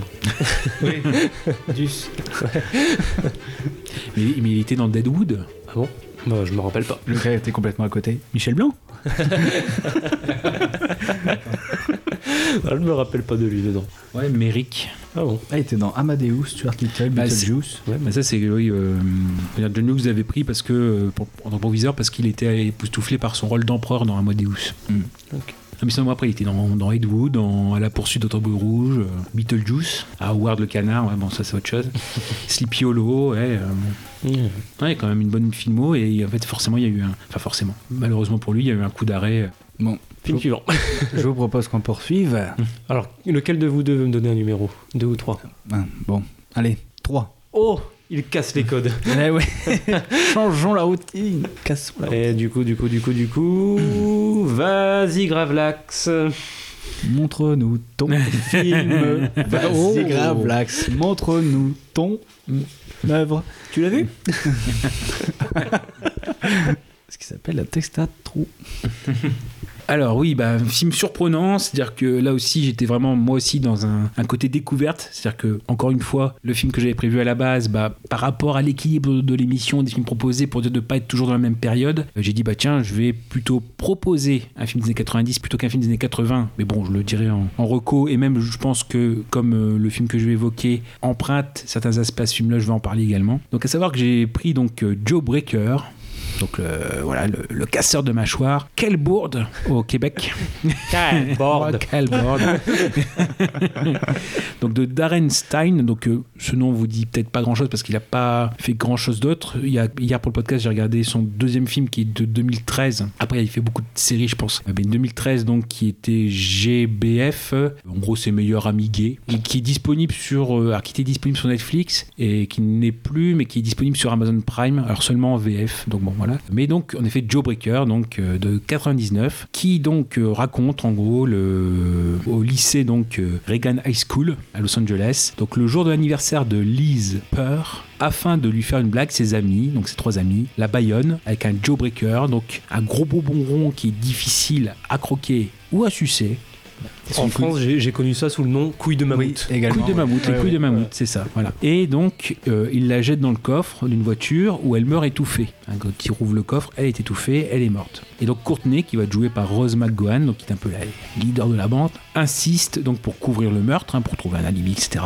Mais une personne a tout vu, c'est Fern. F-E-R-N. Pour acheter son silence, Courtney accepte Fern dans la bande, donc c'est un peu une geek, hein, euh, voilà. Après l'avoir transformé donc et appelé, euh, alors c'est Violet en anglais ou Violette en français. Voilà, donc c'est un peu cette idée-là. Donc comment est-ce qu'elles vont s'en sortir euh, un, un thème un peu, un peu décalé. Donc on a Courtenay, donc euh, on a un petit peu les, les couleurs. hein. donc euh, Courtenay qui est en vert, donc Rose McGowan, qui est celle qui commande, qui est décrite comme une diablesse en jupon, qui règne par la terreur. Il y a Marcy Fox qui est jouée par Julie Benz, qu'on connaît peut-être pour son rôle de Rita dans Dexter, qui joue aussi dans Angel, dans, dans Buffy. Voilà, c'est plutôt de la, de la série. Donc qui se croit parfaite, irrésistible. Il y a Julie qui est jouée par Rebecca Gale-Hurt, pareil qu'on a vu dans tous les teen movies ou les slashers, euh, Urban Legend, Scream, etc. Donc qui est une beauté populaire. Et Liz Parr, qui était un peu comme Ferris Bueller, qui avait tout pour elle. Une beauté, riche, intelligente, tout le monde l'aime. Elle est gentille. Elle est jouée par une actrice, euh, voilà, euh, Charlotte Ayana. On a un peu perdu sa trace. Elle était dans Carrie 2. Donc Carrie, j'en parlerai rapidement. Elle était aussi dans Training Day, dans Kate et Léopold avec, avec Hugh Jackman. Et elle a disparu des radars depuis 2013. Et donc, en effet, c'est un film qui est assez rapide. euh, il n'est pas très long. Et il est assez rythmé aussi. Par contre, il y a peut-être parfois des baisses de rythme, hein, des essoufflements. et souvent, on dit bah, le premier tiers, il est très rapide, très rythmé, euh, pas de souci, voilà. Deuxième, ça, commence à s'essouffler. Le troisième, euh, ouais, bon, euh, vivement que ça se finisse, quoi. Je pense que pour Gobi, c'est ça. Et donc, euh, juste parler aussi vite fait de. Alors, euh, oui, en sous-titre du film, c'est une plaisanterie à risque. Non, ça va. hein. Que pour Fernand Girafe, c'est son surnom. C'est Judy Greer qui est son premier rôle important, mais après on l'a vu dans Le Village, dans Cursed de Wes Craven, dans 27 robes, dans Californication avec Duchovny, dans le remake de Karim, encore ça, et dans La planète des singes, l'affrontement et suprématie où elle fait Cornelia, la- le singe. Enfin, un oui. des singes. Oui. Voilà, mais aussi Jurassic World, à la poursuite de demain avec, euh, avec Clooney, et qui sera donc le personnage de Karen Strode dans les deux nouveaux Halloween. Ok. Ah. Dans les nouveaux Halloween. Y compris les deux qui sont annoncés. Et elle est aussi vite fait dans la série euh, Kidding avec euh, Jim Carrey. Ah, ok. Je Voilà, rappelle pas d'elle, mais ouais. Alors c'est un film qui est très, en effet, très référencé. Il a connu plusieurs tendances. C'est-à-dire qu'au départ, on était vraiment parti sur un film euh, policier ou euh, voilà, dans, le domaine, euh, même limite film, d'horreur. On était dans, ce côté-là. Alors certes, on en retrouve encore- quelques traces, mais on est clairement plus vers la comédie et avec quelques références. euh, quelques références. Alors le côté référence cinématographique, ça fait penser justement à ce côté un peu Tarantino. Enfin bon, euh, l'éthique de Tarantino des années 90, mais bon, un peu mal digéré ou un peu à la sauce un peu spéciale. Il y a quand même quelques petites choses qui qu'il est très daté. euh, daté 90, donc forcément avec Rose McGowan pour l'époque, le caméo de Marilyn Manson. Voilà. Ah bon, le, le look, j'en parle même pas. hein, voilà. Enfin, si on prend les chambres d'ado, c'est vraiment des, des, des décos improbables. Euh, les scènes de relooking, euh, bon, des choses comme ça. Bon. Et euh, c'est très, ouais, c'est vraiment très très marqué. Donc euh, après, le, le, le, film ne détache pas de ses, ses références, ne serait-ce que quelques actrices ou acteurs qui sont là. Par exemple, quand je parle de Carrie, les, les parents de Lise, celle qui meurt au début, c'est deux acteurs de Carrie. C'est il y a Tommy Ross, c'était le blond, enfin Tommy Ross, c'est personnage en Carrie, et Norma, je crois, si on prend les, les personnages dans Carrie. Bon bref, c'est très rapide. Une- Enfin, le parent d'une des autres, c'est, enfin je crois que c'est le parent de Julie Benz, c'est Jeff Conway qui était dans Grise. Donc euh, pas mon Greer, Jackie Brown pour un des Tarantino. Enfin voilà, elle fait aussi une détective euh, qui vient enquêter sur. voilà. Ouais, c'est pas, putain, j'avais même pas reconnu. Bah oui, Carol Kane qui fait une sorte de CPE, la une petite blonde, etc. Pareil, elle était sur Terreur sur la ligne, le- l'original, des choses comme ça. Donc bref, on est très... Enfin, ouais, les, les références sont très très très présentes. Pour faire simple, on va dire que... Il y a aussi, c'est un, projet qui est très, très dirigé, entre guillemets, aussi, où euh, on est en pleine époque de Rose McGowan, quoi, donc qui a voulu vraiment driver le, projet, même si c'est Darren Stein qui, est réalisateur. Et limite, elle voulait, euh, il avait une proposition où elle voulait, enfin, elle, elle voulait euh, proposer à Darren Stein de jouer limite tous les rôles. Donc, euh, bon, il a dit non. Euh, mais bref, ouais, c'est. soit loué. Ouais, bah voilà. Donc euh, ouais, c'est très connoté. Alors c'est vrai que ça fait très très féminin, mais ce côté, euh, je trouve, ouais, ça donne quand même du peps. Alors ça, enfin il y a quand même des thèmes qui sont très, qui peuvent être graves. On pense au côté plutôt, alors, je peux dire harcèlement, mais au côté popularité ou au côté éphémère, puisque Fern, du moment où elle où elle devient violette, non seulement elle est limite plus imbuvable que, que, le- le gang, entre guillemets, ce qui peut faire aussi la popularité euh, ou défaire la popularité assez vite. Ce qu'on peut voir, euh, c'est très, très, très aléatoire. La scène de relooking où elle devient blonde, euh, enfin, bon, c'est très. Enfin, il y a une ombre aussi derrière ce film. Alors, c'était ce qui correspondait à Marocco. C'est pas très grave parce que j'en ai une note sous, la main. C'est forcément, on a un peu l'ombre, comme beaucoup d'autres films, d'un film un peu cynique de la fin des années 80 qui est Fatal Games ou Easers en VO, parce que il y a pareil une bande de trois comme ça qui, enfin, plus une quatrième qui est Winona Ryder, mais trois Eathers, enfin et qui euh, un petit peu règne par la terreur. Et puis à un moment donné, Winona Ryder, qui elle joue Victoria, c'est pas une Heathers, va en avoir marre et va partir du groupe. C'est pareil, on a, à un moment donné euh, le personnage de Rebecca Geller qui euh, part du groupe parce qu'elle est remplacée par Violette. Mais ce côté où euh, justement il y a les clans et il y a un côté domination, harcèlement, euh, le règne par la force ou la terreur. Donc en effet, quand on a ce- cette référence à Fatal Games qui est bon, largement supérieure, c'est Michael Lehman, en 88-89, Christian Slater, une Rider en et Shannon Doherty, parce qu'on parle de Matt Gowan euh, pour Charmed. donc oui, il y a cette tombe de Fatal Games qui est supérieure, mais bon, on va dire qu'il y a euh, le Jailbreaker qui est le Fatal Games, alors un petit peu en dessous, quoi, mais de, des années 90 ou de la fin des années 90. Bon, il y a quand même quelques petits moments de réjouissance. Après, je dis pas que tout est parfait. La tête. Ah ouais, quand même. Ouais, Pas convaincu, hein, Goubi pas vraiment. Tu te retiens depuis tout à l'heure, ouais. Oui, oui. Mais tout va sortir d'un coup à la fin, c'est pas grave. c'est un petit peu euh, comme tu nous racontais pour Fury dans le dernier épisode, tu sais, c'est progressivement, le ton monte, le ton monte, le ton monte, je garde Ouais, tout, puis tout va exploser à la fin. Oui, oui, bah. Vas-y, vas-y, euh, Ah ouais lâche ton fiel. Non, honnêtement, j'avoue, je concède quand même qu'il y a un bon message et c'est sûr, les intentions sont bonnes. Il y a au moins ça. Il y a juste ça en fait.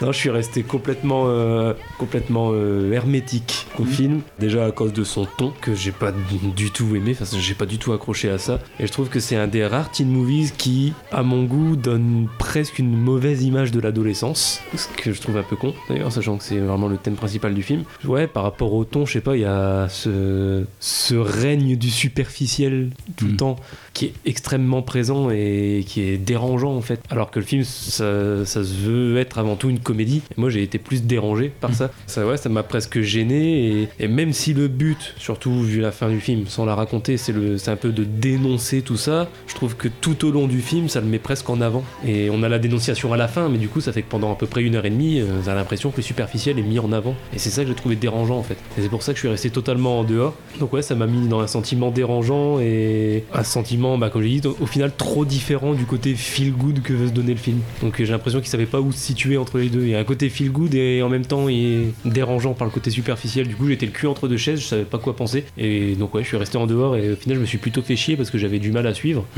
Et du coup, c'est un peu dommage. Et, et je trouve en fait d'autant plus difficile à suivre parce que bah, les protagonistes sont insupportables. Et à partir du moment où tu as les 3-4 personnages principaux qui sont insupportables, ça donne pas envie de les suivre. donc, euh, donc ouais, puis alors en plus ils ont voulu rajouter, comme tu disais, le côté polar qui est quand même assez présent dans le film, mais ce côté-là j'ai trouvé complètement, enfin, il est nul quoi. Enfin, c'est c'est le côté polar où t'as vraiment que des déductions hyper faciles et des coïncidences. Enfin, oh.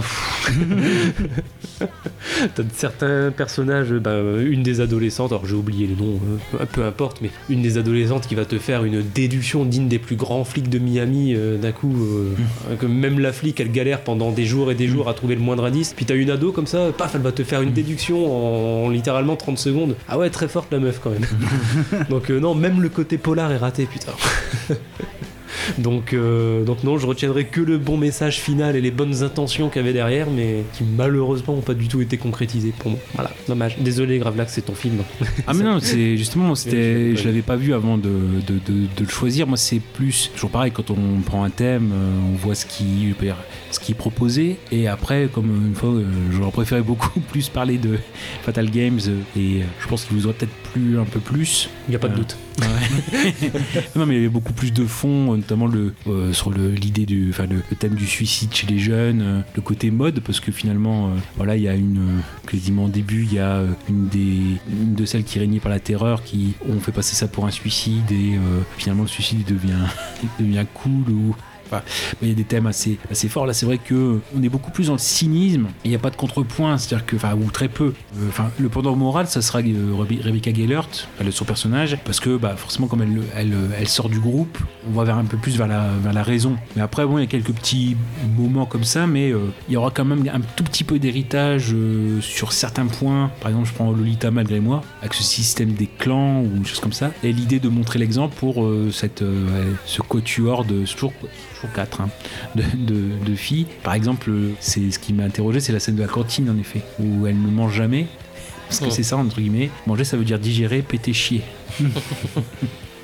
Il y a ça. Et par exemple, il y a des thèmes comme ça qui sont évoqués très, très superficiellement. C'est dans un des clans, il y a les anorexiques. Et en fait, on les voit à la cantine. C'est ils, ils- ils prennent une boîte de graines, ils se la partagent à quatre, quoi. Ou aussi, euh, bah là, par contre, ça- je peux dire que c'est c'est plus actuel, mais bon, ça donne pas un, un bon côté euh, la féminité dominante. C'est une scène en effet avec euh, Rose McGowan et son petit copain où euh, elle lui fait sucer un esquimau. euh, Enfin bon, de façon assez subjective. Ça aussi, c'était dérangeant. C'était- dérangeant.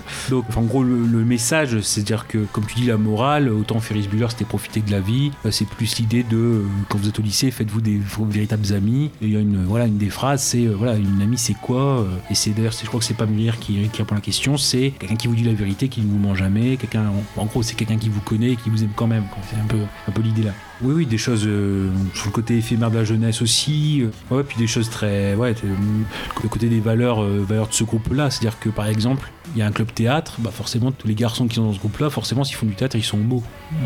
C'est- le- il faut rappeler quand même que le, réalisateur est homo. Enfin, le réalisateur est homo aussi. hein, donc, euh, voilà. Ah d'accord, je savais pas. Mm. Oh, ce cliché. Oui, c'est vrai que c'est. euh, bon, c'était. alors, bon, ça n'a pas été un film qui a fait une réussite non plus. hein. Il fait 3 millions et demi de budget et il a fait 3 millions de recettes. Donc euh, bon, voilà. Peut-être après il s'est rattrapé avec les DVD, etc. C'est. Hum. Bon, après, je sais pas si ça parle plus aux, aux filles, aux femmes qu'à nous. Je sais pas. Ouais. J'espère, hein, parce que si ça leur parle autant qu'à nous. Ah, c'est pour ça qu'on aurait bien aimé avoir l'avis du, du bulldog. Ouais, bah ça m'a l'air. À mon avis, euh, ça- en tout cas, ça a l'air très cliché. Ouais. Bah, bah oui, oui. Ça fait limite parodie. Après, je sais pas si c'est vraiment le but, mais ouais, c'est l'impression que ça donne en tout cas. Bah ça fait très, ouais. euh, bah, ce qu'on voit d'habitude avec les sororités, les trucs comme ça. Mm. Après, d'un côté cliché, il y, a le, côté volontairement. euh, Ils se moquent du cliché aussi des, des- acteurs qui sont plus âgés que leur rôle. Mais là, c'était volontaire. C'est-à-dire que, oui, si on prend les, les actrices, bah, McGowan, elle avait 25 ans, euh, Julie Benz, elle avait 26, Gellert, elle avait euh, 27, Fern, enfin Violette, Judy, Judy Greer, 23. Il y a Tatiana Emali qui était dans le Prince de Bel Air, qui là aussi, qui avait 19 ans. Puis les, les garçons, enfin les acteurs garçons, ils avaient 25. euh, Sinon, ils ont pas fait, je les cite pas parce qu'ils n'ont pas fait de, de grande carrière, euh, mais euh, ouais, 24, 25 ans. Donc il y a aussi ce côté-là où. euh, Et eux, pour le coup, ça se voit. oui. Et bref, il y avait beaucoup plus de matière à défendre dans Fatal Games. Donc là, en effet, je fais la reco dans le. Je suis désolé de ne pas en parler plus. hein, je vous invite à, à le redécouvrir.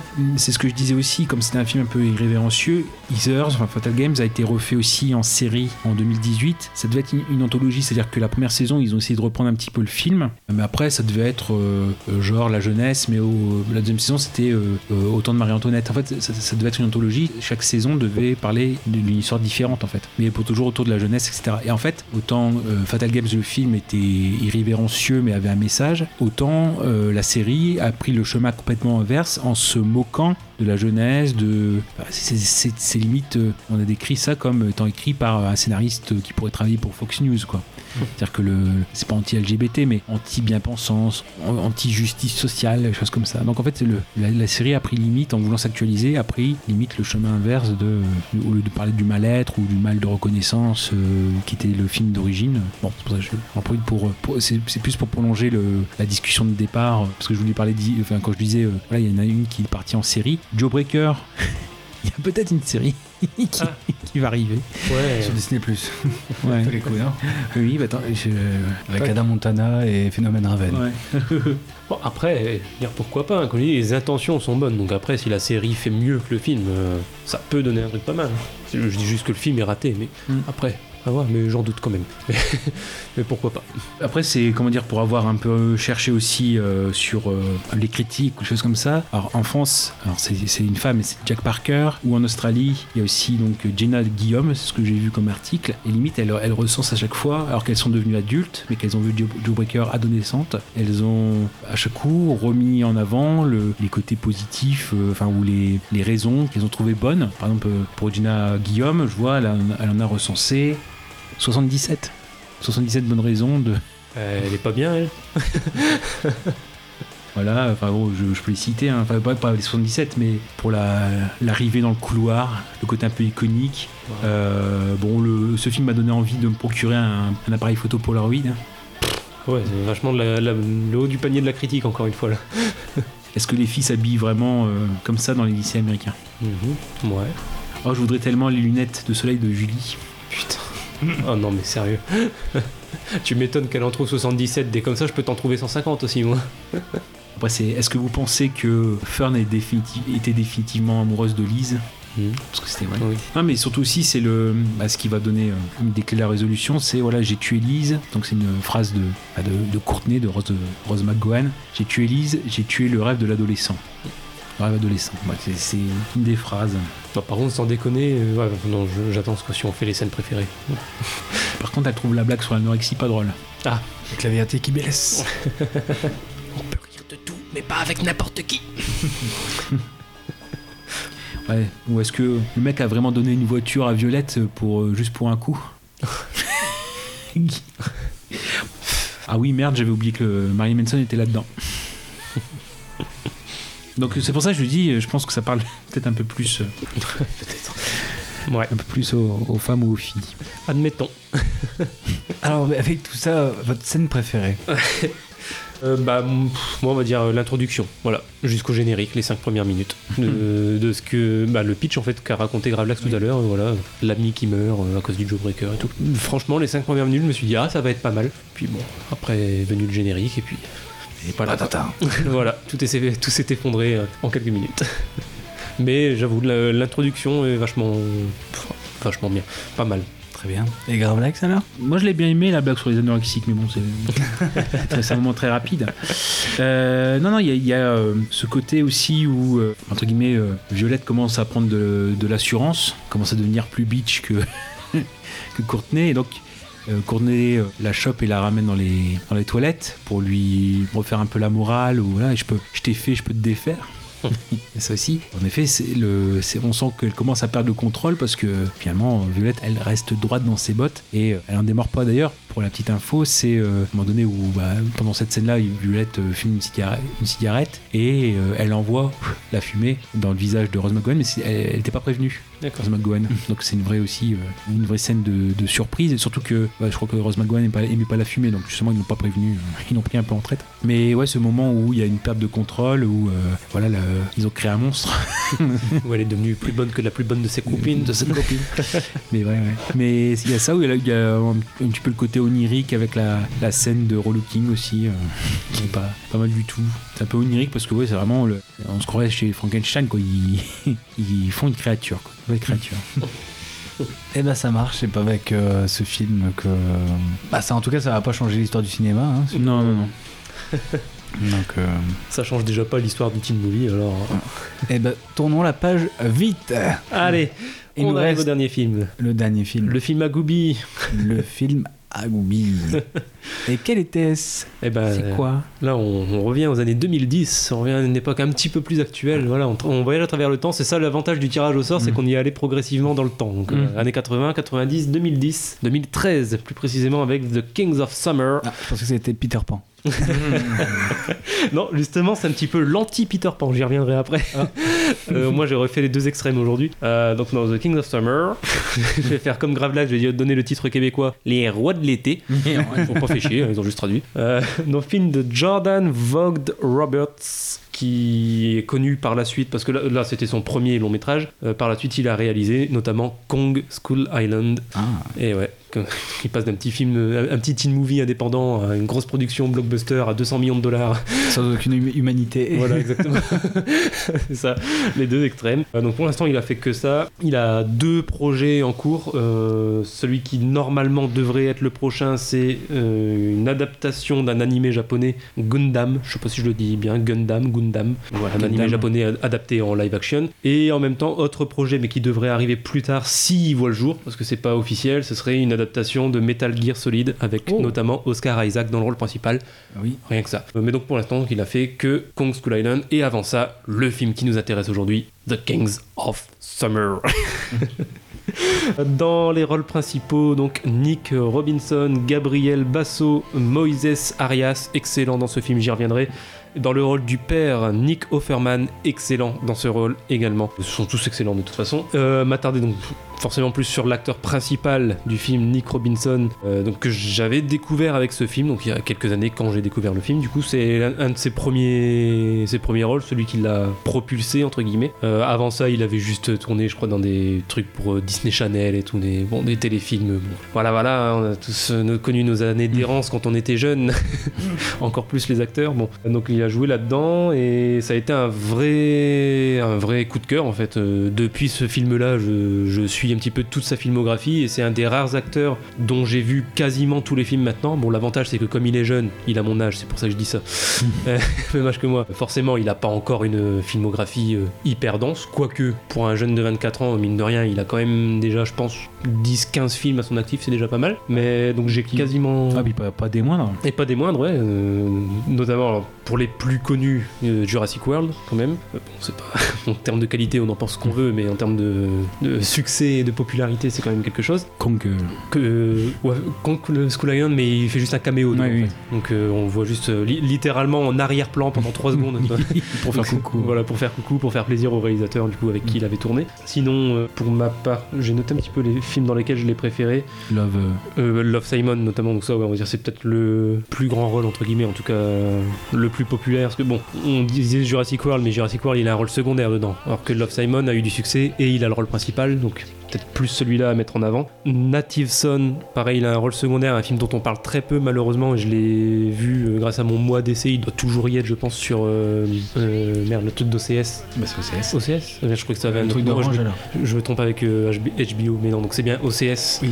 Pour ceux qui ont OCS, normalement, je pense qu'il doit toujours être dessus. Donc Native Son, c'est un, un petit film méconnu qui est vachement sympa. Il y a un rôle secondaire dedans, mais le film est vachement bien. Avec notamment Margaret Qualley aussi, qui a- qu'on a vu dans Once Upon a Time in Hollywood et quelques autres Euh, la série A Teacher, disponible sur Canal Plus depuis cette année, qui vaut ce qu'elle vaut. C'est pas ce qu'il a fait de mieux, mais ça se regarde sur un- une, pro- une jeune professeure qui sort avec un de ses étudiants. Et bien sûr, le secret va être découvert petit à petit et bah, les conséquences seront ce qu'elles sont. Et pour terminer, ouais, non, je il y en a un dernier film, mais j'en parlerai en reco, donc euh, je- j'en parle pas maintenant. Pour ce Et- qui est du Et film. indirectement, il y a aussi, euh, il fait la voix off dans euh, la série dérivée de Love Simon, Love Victor. Love Victor, ouais. Juste une voix, mais, Ouais. donc, mais donc oui, du coup, indirectement, il est dedans. Euh, oui, sinon, bah, après, il y en avait encore quelques autres parce que je les ai pas tous notés. Everything, Everything aussi, Mm. euh, une euh, romance, mais qui pour le coup est très. que j'ai vu, et qui est pas mauvaise, mais c'est juste que c'est le genre d'histoire qu'on a déjà vu dix mille fois avec nos étoiles contraires. Et bon, voilà,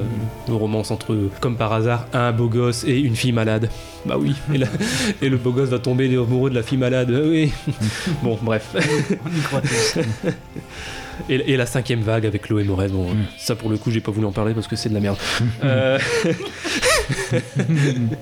euh, pour, le, pour ce qui est du film, donc venons-en à Kings of Summer. Wow, on a failli avoir un accident de micro, encore une fois. Ouais, tiens-le C'est bon, c'est bon. On n'entend plus crc crc, c'est bon, C'est bon, c'est on bon. peut parler Pardon, pardon. Euh, donc The King of Summer, donc c'est l'histoire de Joseph, 15 ans, qui vit avec son père et, et pas sa mère qui n'est plus là, qui est partie vers d'autres cieux. Et donc il vit juste avec son père, sa sœur qui n'est plus là non plus parce qu'elle est partie vivre avec son copain. Elle va revenir juste le temps d'une soirée en début de film. Euh, le père a rencontré une jeune femme que n'aime pas du tout Joseph. comme la plupart des belles-mères de toute façon. Il en a marre de son père, les relations avec son père sont très tendues également et vont encore plus s'effriter justement lors d'une soirée avec la sœur et la petite copine du père du coup, où vraiment ça va se fighter. Joseph va même, euh, qu'on dirait, être très provocateur et appeler les flics euh, pour qu'ils viennent et les appeler pour rien, parce qu'au final il y a rien, mais donc on va se faire déplacer la police pour rien, et ce qui va très énerver le père, qui va le punir et ainsi de suite. Vraiment relation très tendue et donc patatras. Joseph va prendre une décision euh, qui va faire euh, beaucoup de mal euh, au père et, aux parents de ses amis. C'est qu'il va décider de partir vivre seul en forêt. A- il est tombé en fait par hasard à la suite d'une soirée qui a mal tourné sur un, coin dans une forêt, un coin tranquille, très reculé où personne ne le trouverait. Donc il décide d'emmener avec lui. Alors son meilleur ami s'appelle Patrick, qui est un petit peu le l'opposé de lui dans le sens un petit peu comme on retrouve le, schéma de la folle journée de Ferris Bueller. hein. On a vraiment Joseph qui est très euh, euh, comment dire très enthousiaste et très Extraverti. Bah, extraverti, pas tellement dans le comportement, mais ouais, euh, débrouillard et il va de l'avant et voilà, il hésite pas à faire des choses malgré son jeune âge. Et Patrick, c'est tout l'inverse, c'est vraiment le- un petit peu le, fils à papa-maman, même si ça le saoule un peu, bon, et voilà, il est un petit peu soumis à ses parents et il sort pas trop, et voilà. Donc c'est vraiment euh, les deux opposés. Et Joseph va réussir à l'entraîner avec lui, et donc à fuguer sans prévenir les parents de, où ils vont et euh, essayer de devenir un petit peu des, des adultes à leur manière. Et il y en a un troisième qui est là, donc qui est joué par Moises Arias, qui va être un petit peu le ressort comique du film. Lui, c'est même pas vraiment un ami, mais c'est celui qui se retrouve là parce que, comme le dit Joseph dans une réplique au moment où, où il amène Patrick dans le bois, euh, Patrick le voit, il sait même pas qui c'est en fait, il demande mais c'est qui lui? Et Joseph lui dit bah lui, euh, en fait, euh, il me suit et, et, en fait, co- comme, le. Faut vraiment voir le film pour comprendre, mais l'acteur a vraiment une façon de jouer qui est très. C'est un comique extrêmement absurde et il fait vraiment des, des têtes très. avec beaucoup de grimaces en fait. Et il peut même faire un peu peur en fait. Il est dérangeant tellement il est déjanté. Et du coup, Joseph dit bah en fait, j'ose pas lui dire de partir parce qu'on sait pas de quoi il est capable. et c'est vrai que quand, on voit les mimiques de l'acteur, ça se comprend. Voilà, il fait peur. Il est drôle, mais il fait peur. Et du coup, voilà, il se retrouve à trois à fabriquer une cabane et à vivre dans la forêt loin des parents et en ayant prévenu personne. Et donc. euh, Bien sûr, euh, les parents vont essayer de les retrouver, mais en vain, toute une partie du film.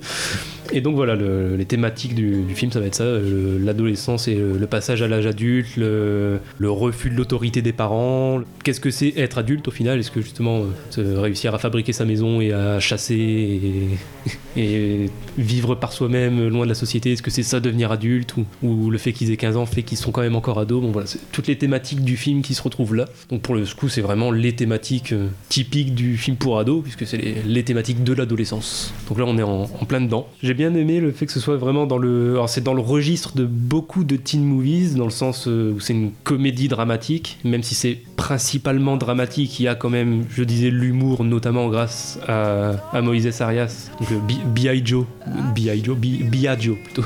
Biagio. Biagio.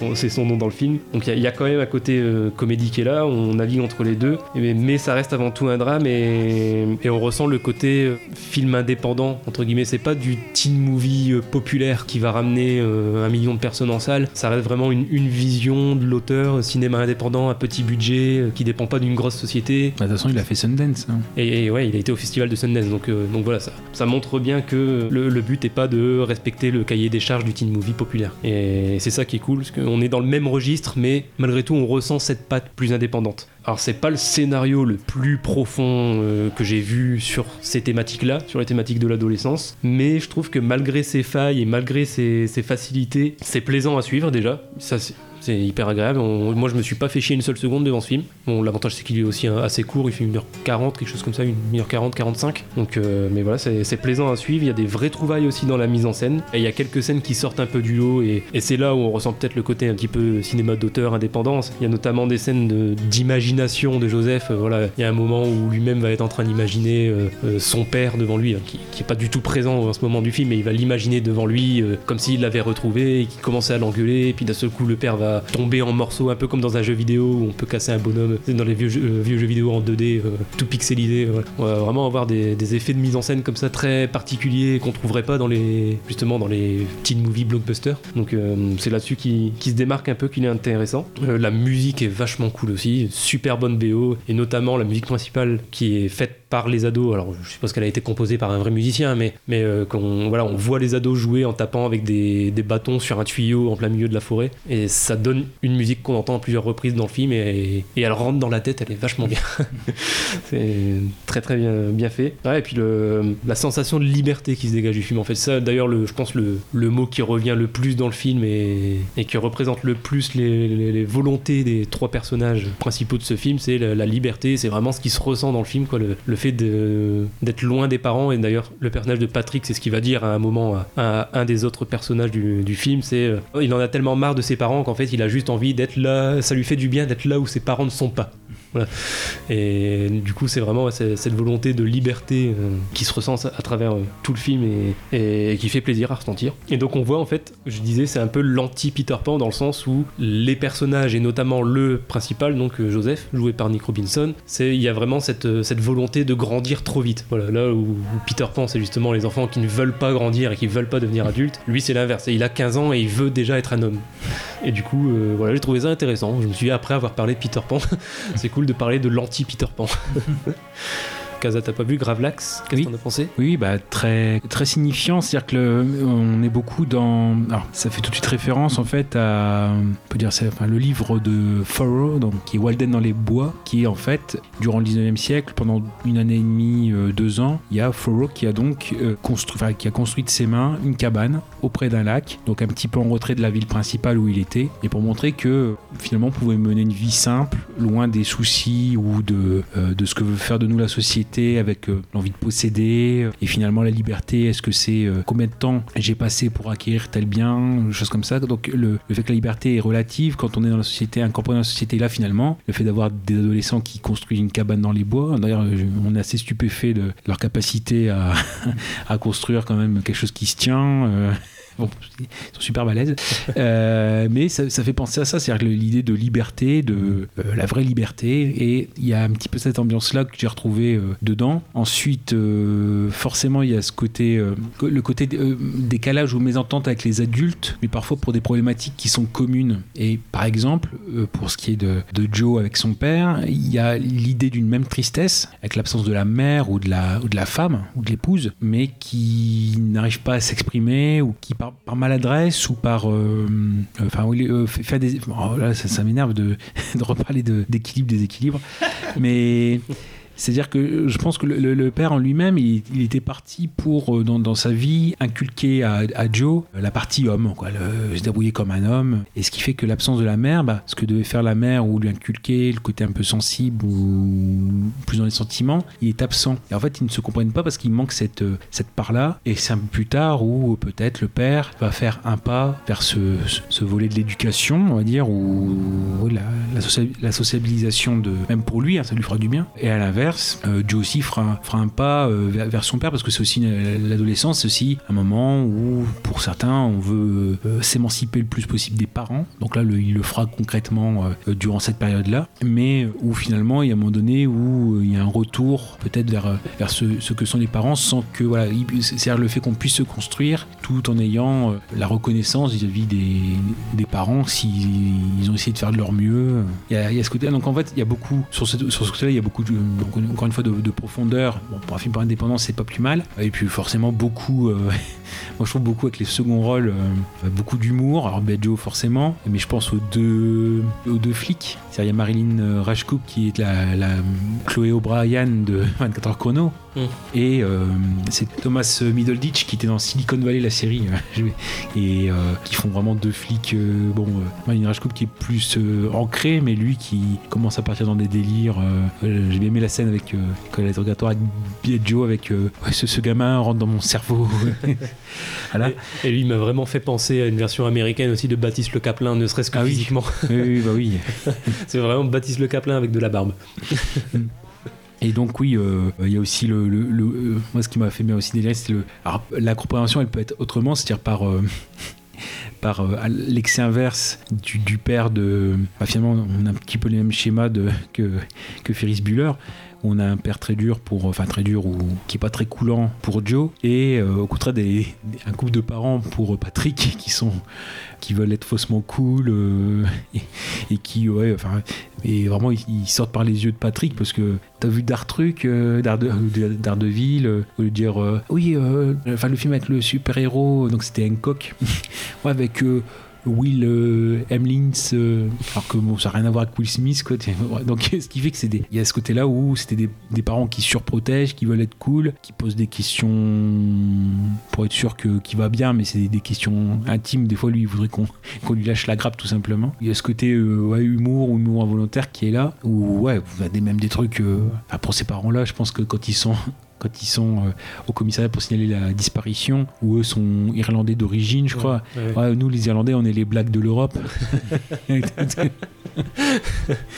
voilà, comme euh, côté, euh, côté discrimination. Ah ouais, non, il vraiment. des- Enfin, quand il veut être drôle, il l'a aussi. Après, oui, c'est un film qui se regarde assez facilement. Bon, voilà, c'est. Après, il faut être dans l'humeur.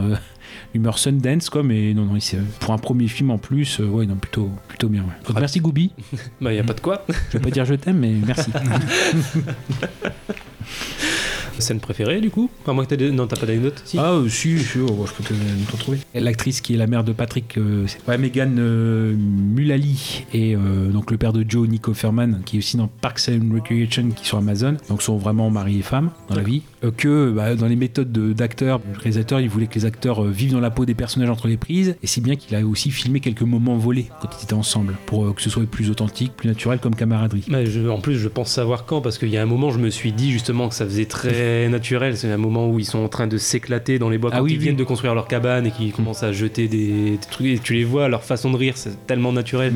je me suis dit, ça, c'est pas joué, c'est pas possible.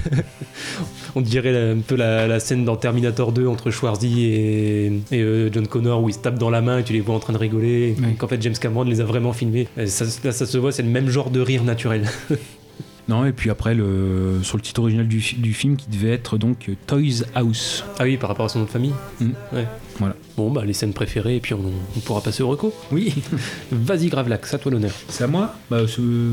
Ah, moi, en Non, scène euh, préférée, je peux pas vous aider. Scène préférée, bah oui, euh, au commissariat. Ah bah le. Ce, ce gamin rentre dans ma tête. Ouais. C'est pas mal ça dans, dans cette partie-là. Bon, une petite, euh, comment dire, une petite scène euh, rigolote, c'est que Biagio qui, euh, pour faire croire à la disparition, prépare des, des lettres anonymes, mais sur le modèle de Denzel Washington. Donc en effet, on lui fait comprendre que c'est pas de très bon goût. Donc ce petit moment-là, bon après, ouais. Et forcément, euh, le passage au commissariat des parents euh, Hmm. que j'ai évoqué, euh, ouais, qui, très, enfin, qui, qui montre un petit peu aussi leur, leur névrose ou leur... Hmm. Ah, c'est vrai que c'est vrai que la réplique les Irlandais, on est les blagues de l'Europe, ça m'a fait rire aussi.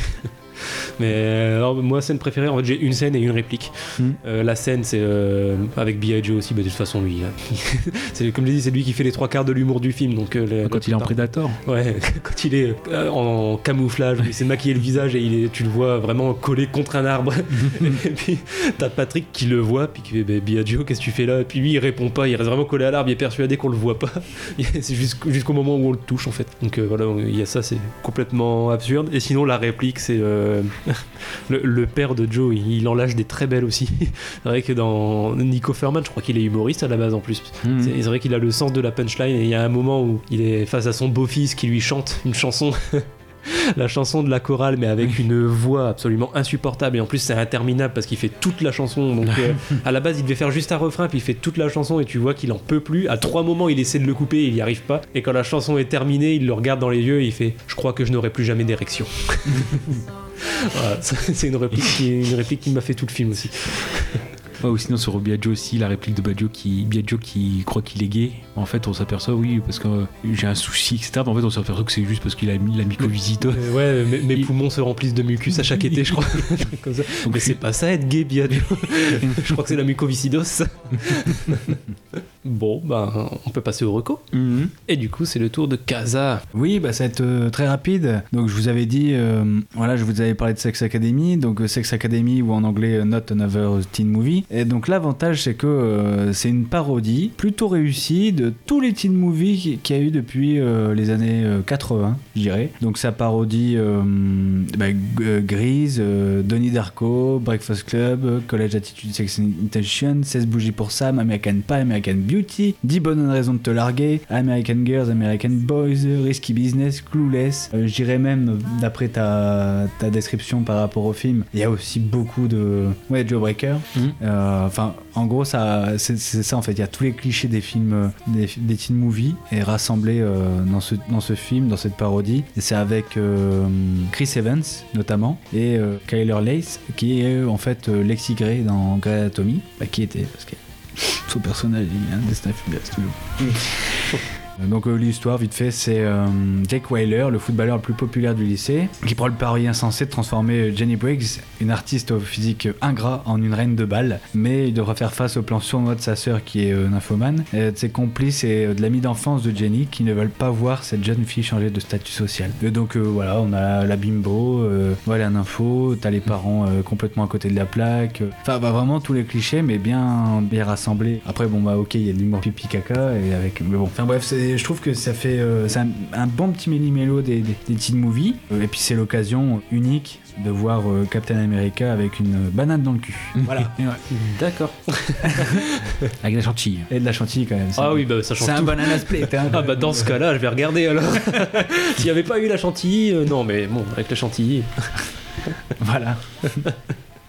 Eh ben très bien. La reco de Gravelax. Alors donc je reviens pas sur euh, ou Fatal Games, hein, je vous le conseille fortement. Bon, euh, c'est vrai que j'en ai parlé à travers, euh, donc il faudra saisir les, bribes ou les moments où, j'en ai, parlé. Donc on, l'a évoqué. Oui, il y a un, film qui va évoquer euh, le suicide, mais pas que. Enfin voilà, le mal-être adolescent, le côté un peu cynique également. Mais bon, ça je, laisse de côté. C'est entre guillemets, s'il y avait eu un film à, évoquer, ça aurait été celui-là, Fatal Games ou Easers. Donc je vous invite à ça. Donc par contre, bah, je fais du comme ça un de, recyclage, à savoir que euh, dans euh, les films que j'avais peut-être éventuellement prévu pour l'épisode sur la- les films de la décennie 2010, il y a en effet un film de Michel Gondry, donc euh, The We and the High, qui donc a été tourné en 2012, qui est sorti en 2012 et qui euh, vraiment un bon un bon petit concept. Donc c'est un film qu'il avait en germe pendant 20 ans. Pareil, c'est une expérience personnelle où lors d'un voyage en bus, euh, il s'est aperçu que peu à peu, il partait donc justement avec un,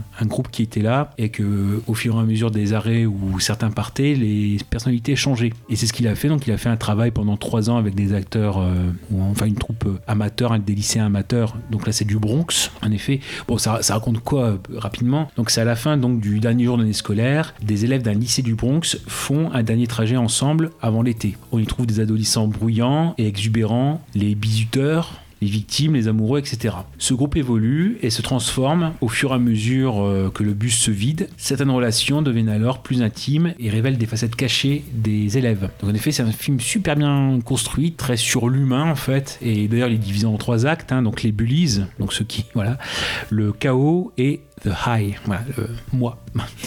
C'est donc euh, vraiment super bien, euh, super bien réalisé, super bien conçu, super bien pensé, et c'est euh, très important en effet par rapport à l'influence du groupe sur l'individu.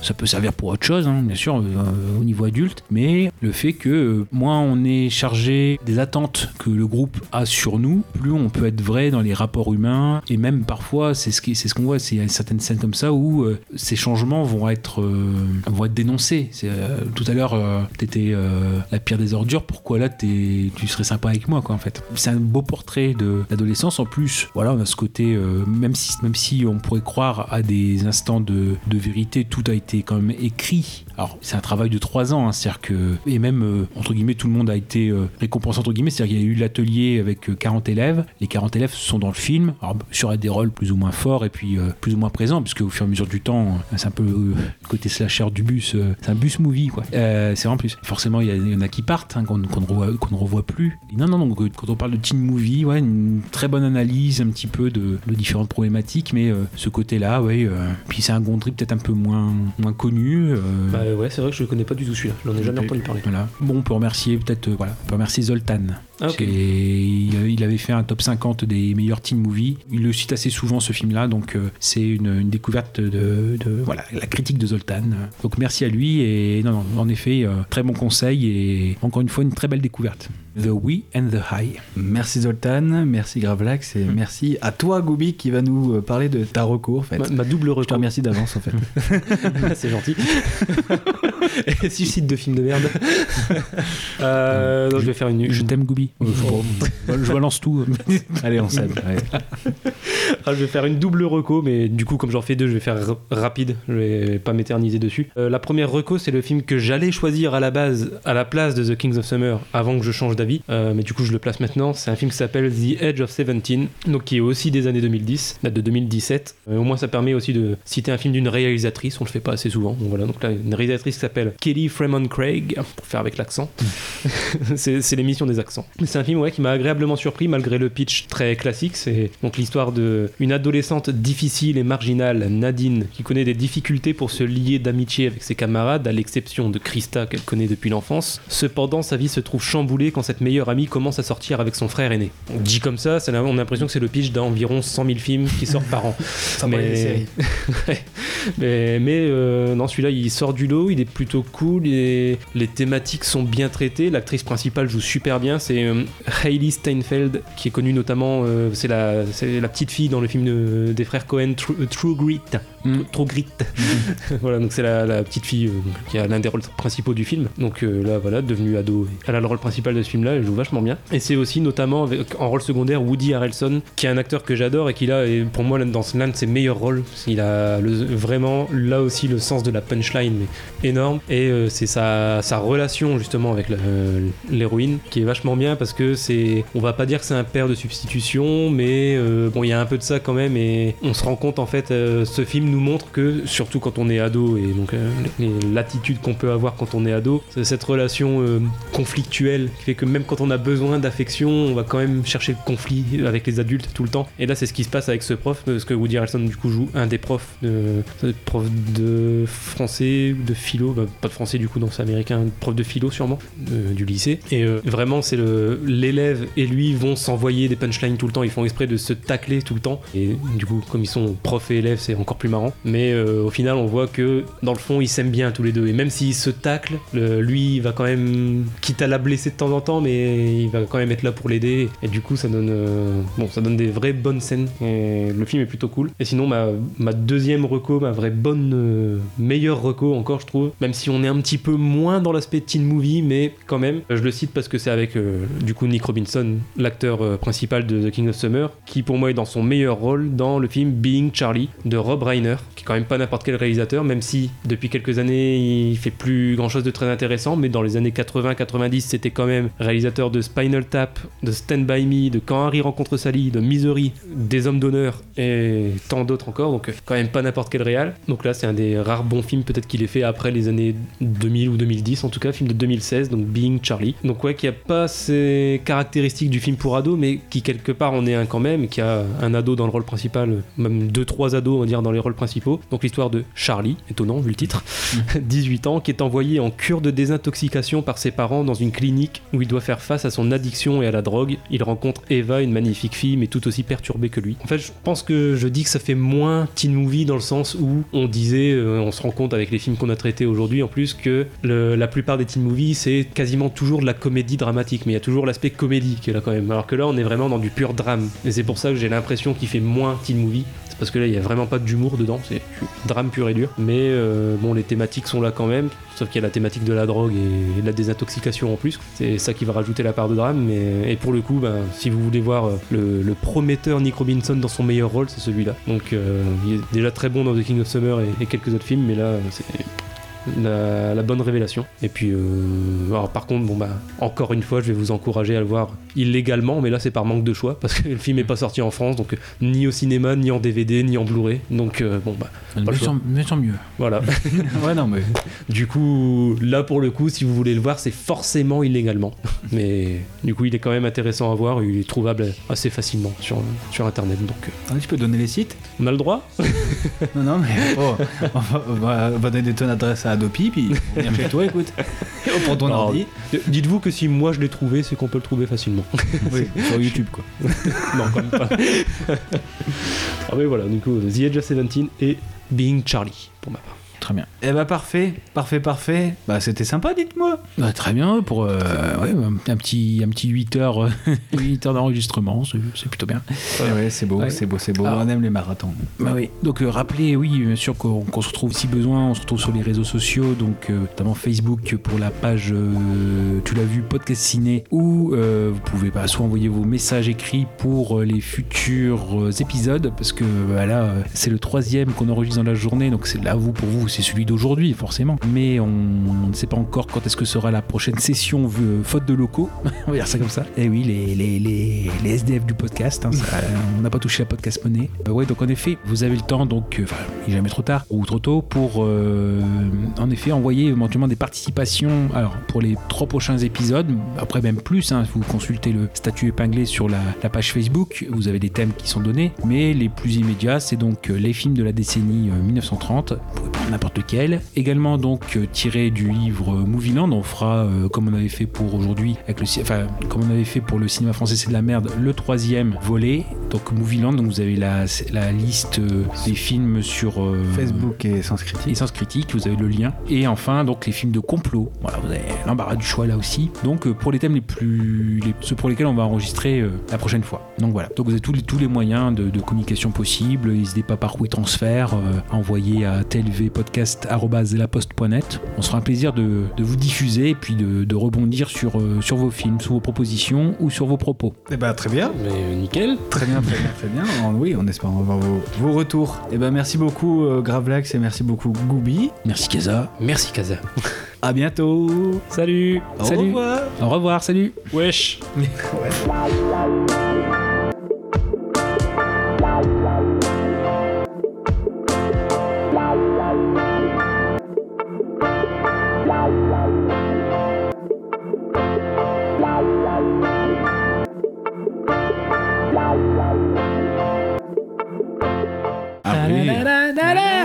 Allez. Bon retour, Colin. J'ai appris que tu chantais. Bonne chance. Oh, merci, merci infiniment. Je, en ce moment, je fais partie d'un un groupe a cappella qui s'appelle. Hmm. Un de ces jours. Ah, en fait, on interprète une harmonie en 12 parties de And the Band Plays On. Bonsoir. Tu connais la chanson? Je, je vais juste chanter le refrain vite fait. Oh chérie, je crois pas que ça intéresse mon père. tu Casey sais. would waltz with Désolée. a strawberry blonde and the band played on. Merveilleux. He'd glide across the floor with the girl he adored, and the band played on. Génial. His brain was so loaded it nearly exploded. The poor Ouais, un girl would lent. shake with alarm. He'd never leave the girl with the strawberry curls, and the band played on. Super Oh, bravo mon cœur Je crois bien que plus jamais je n'aurai d'érection. Arrête Tu t'entends là? C'est vrai.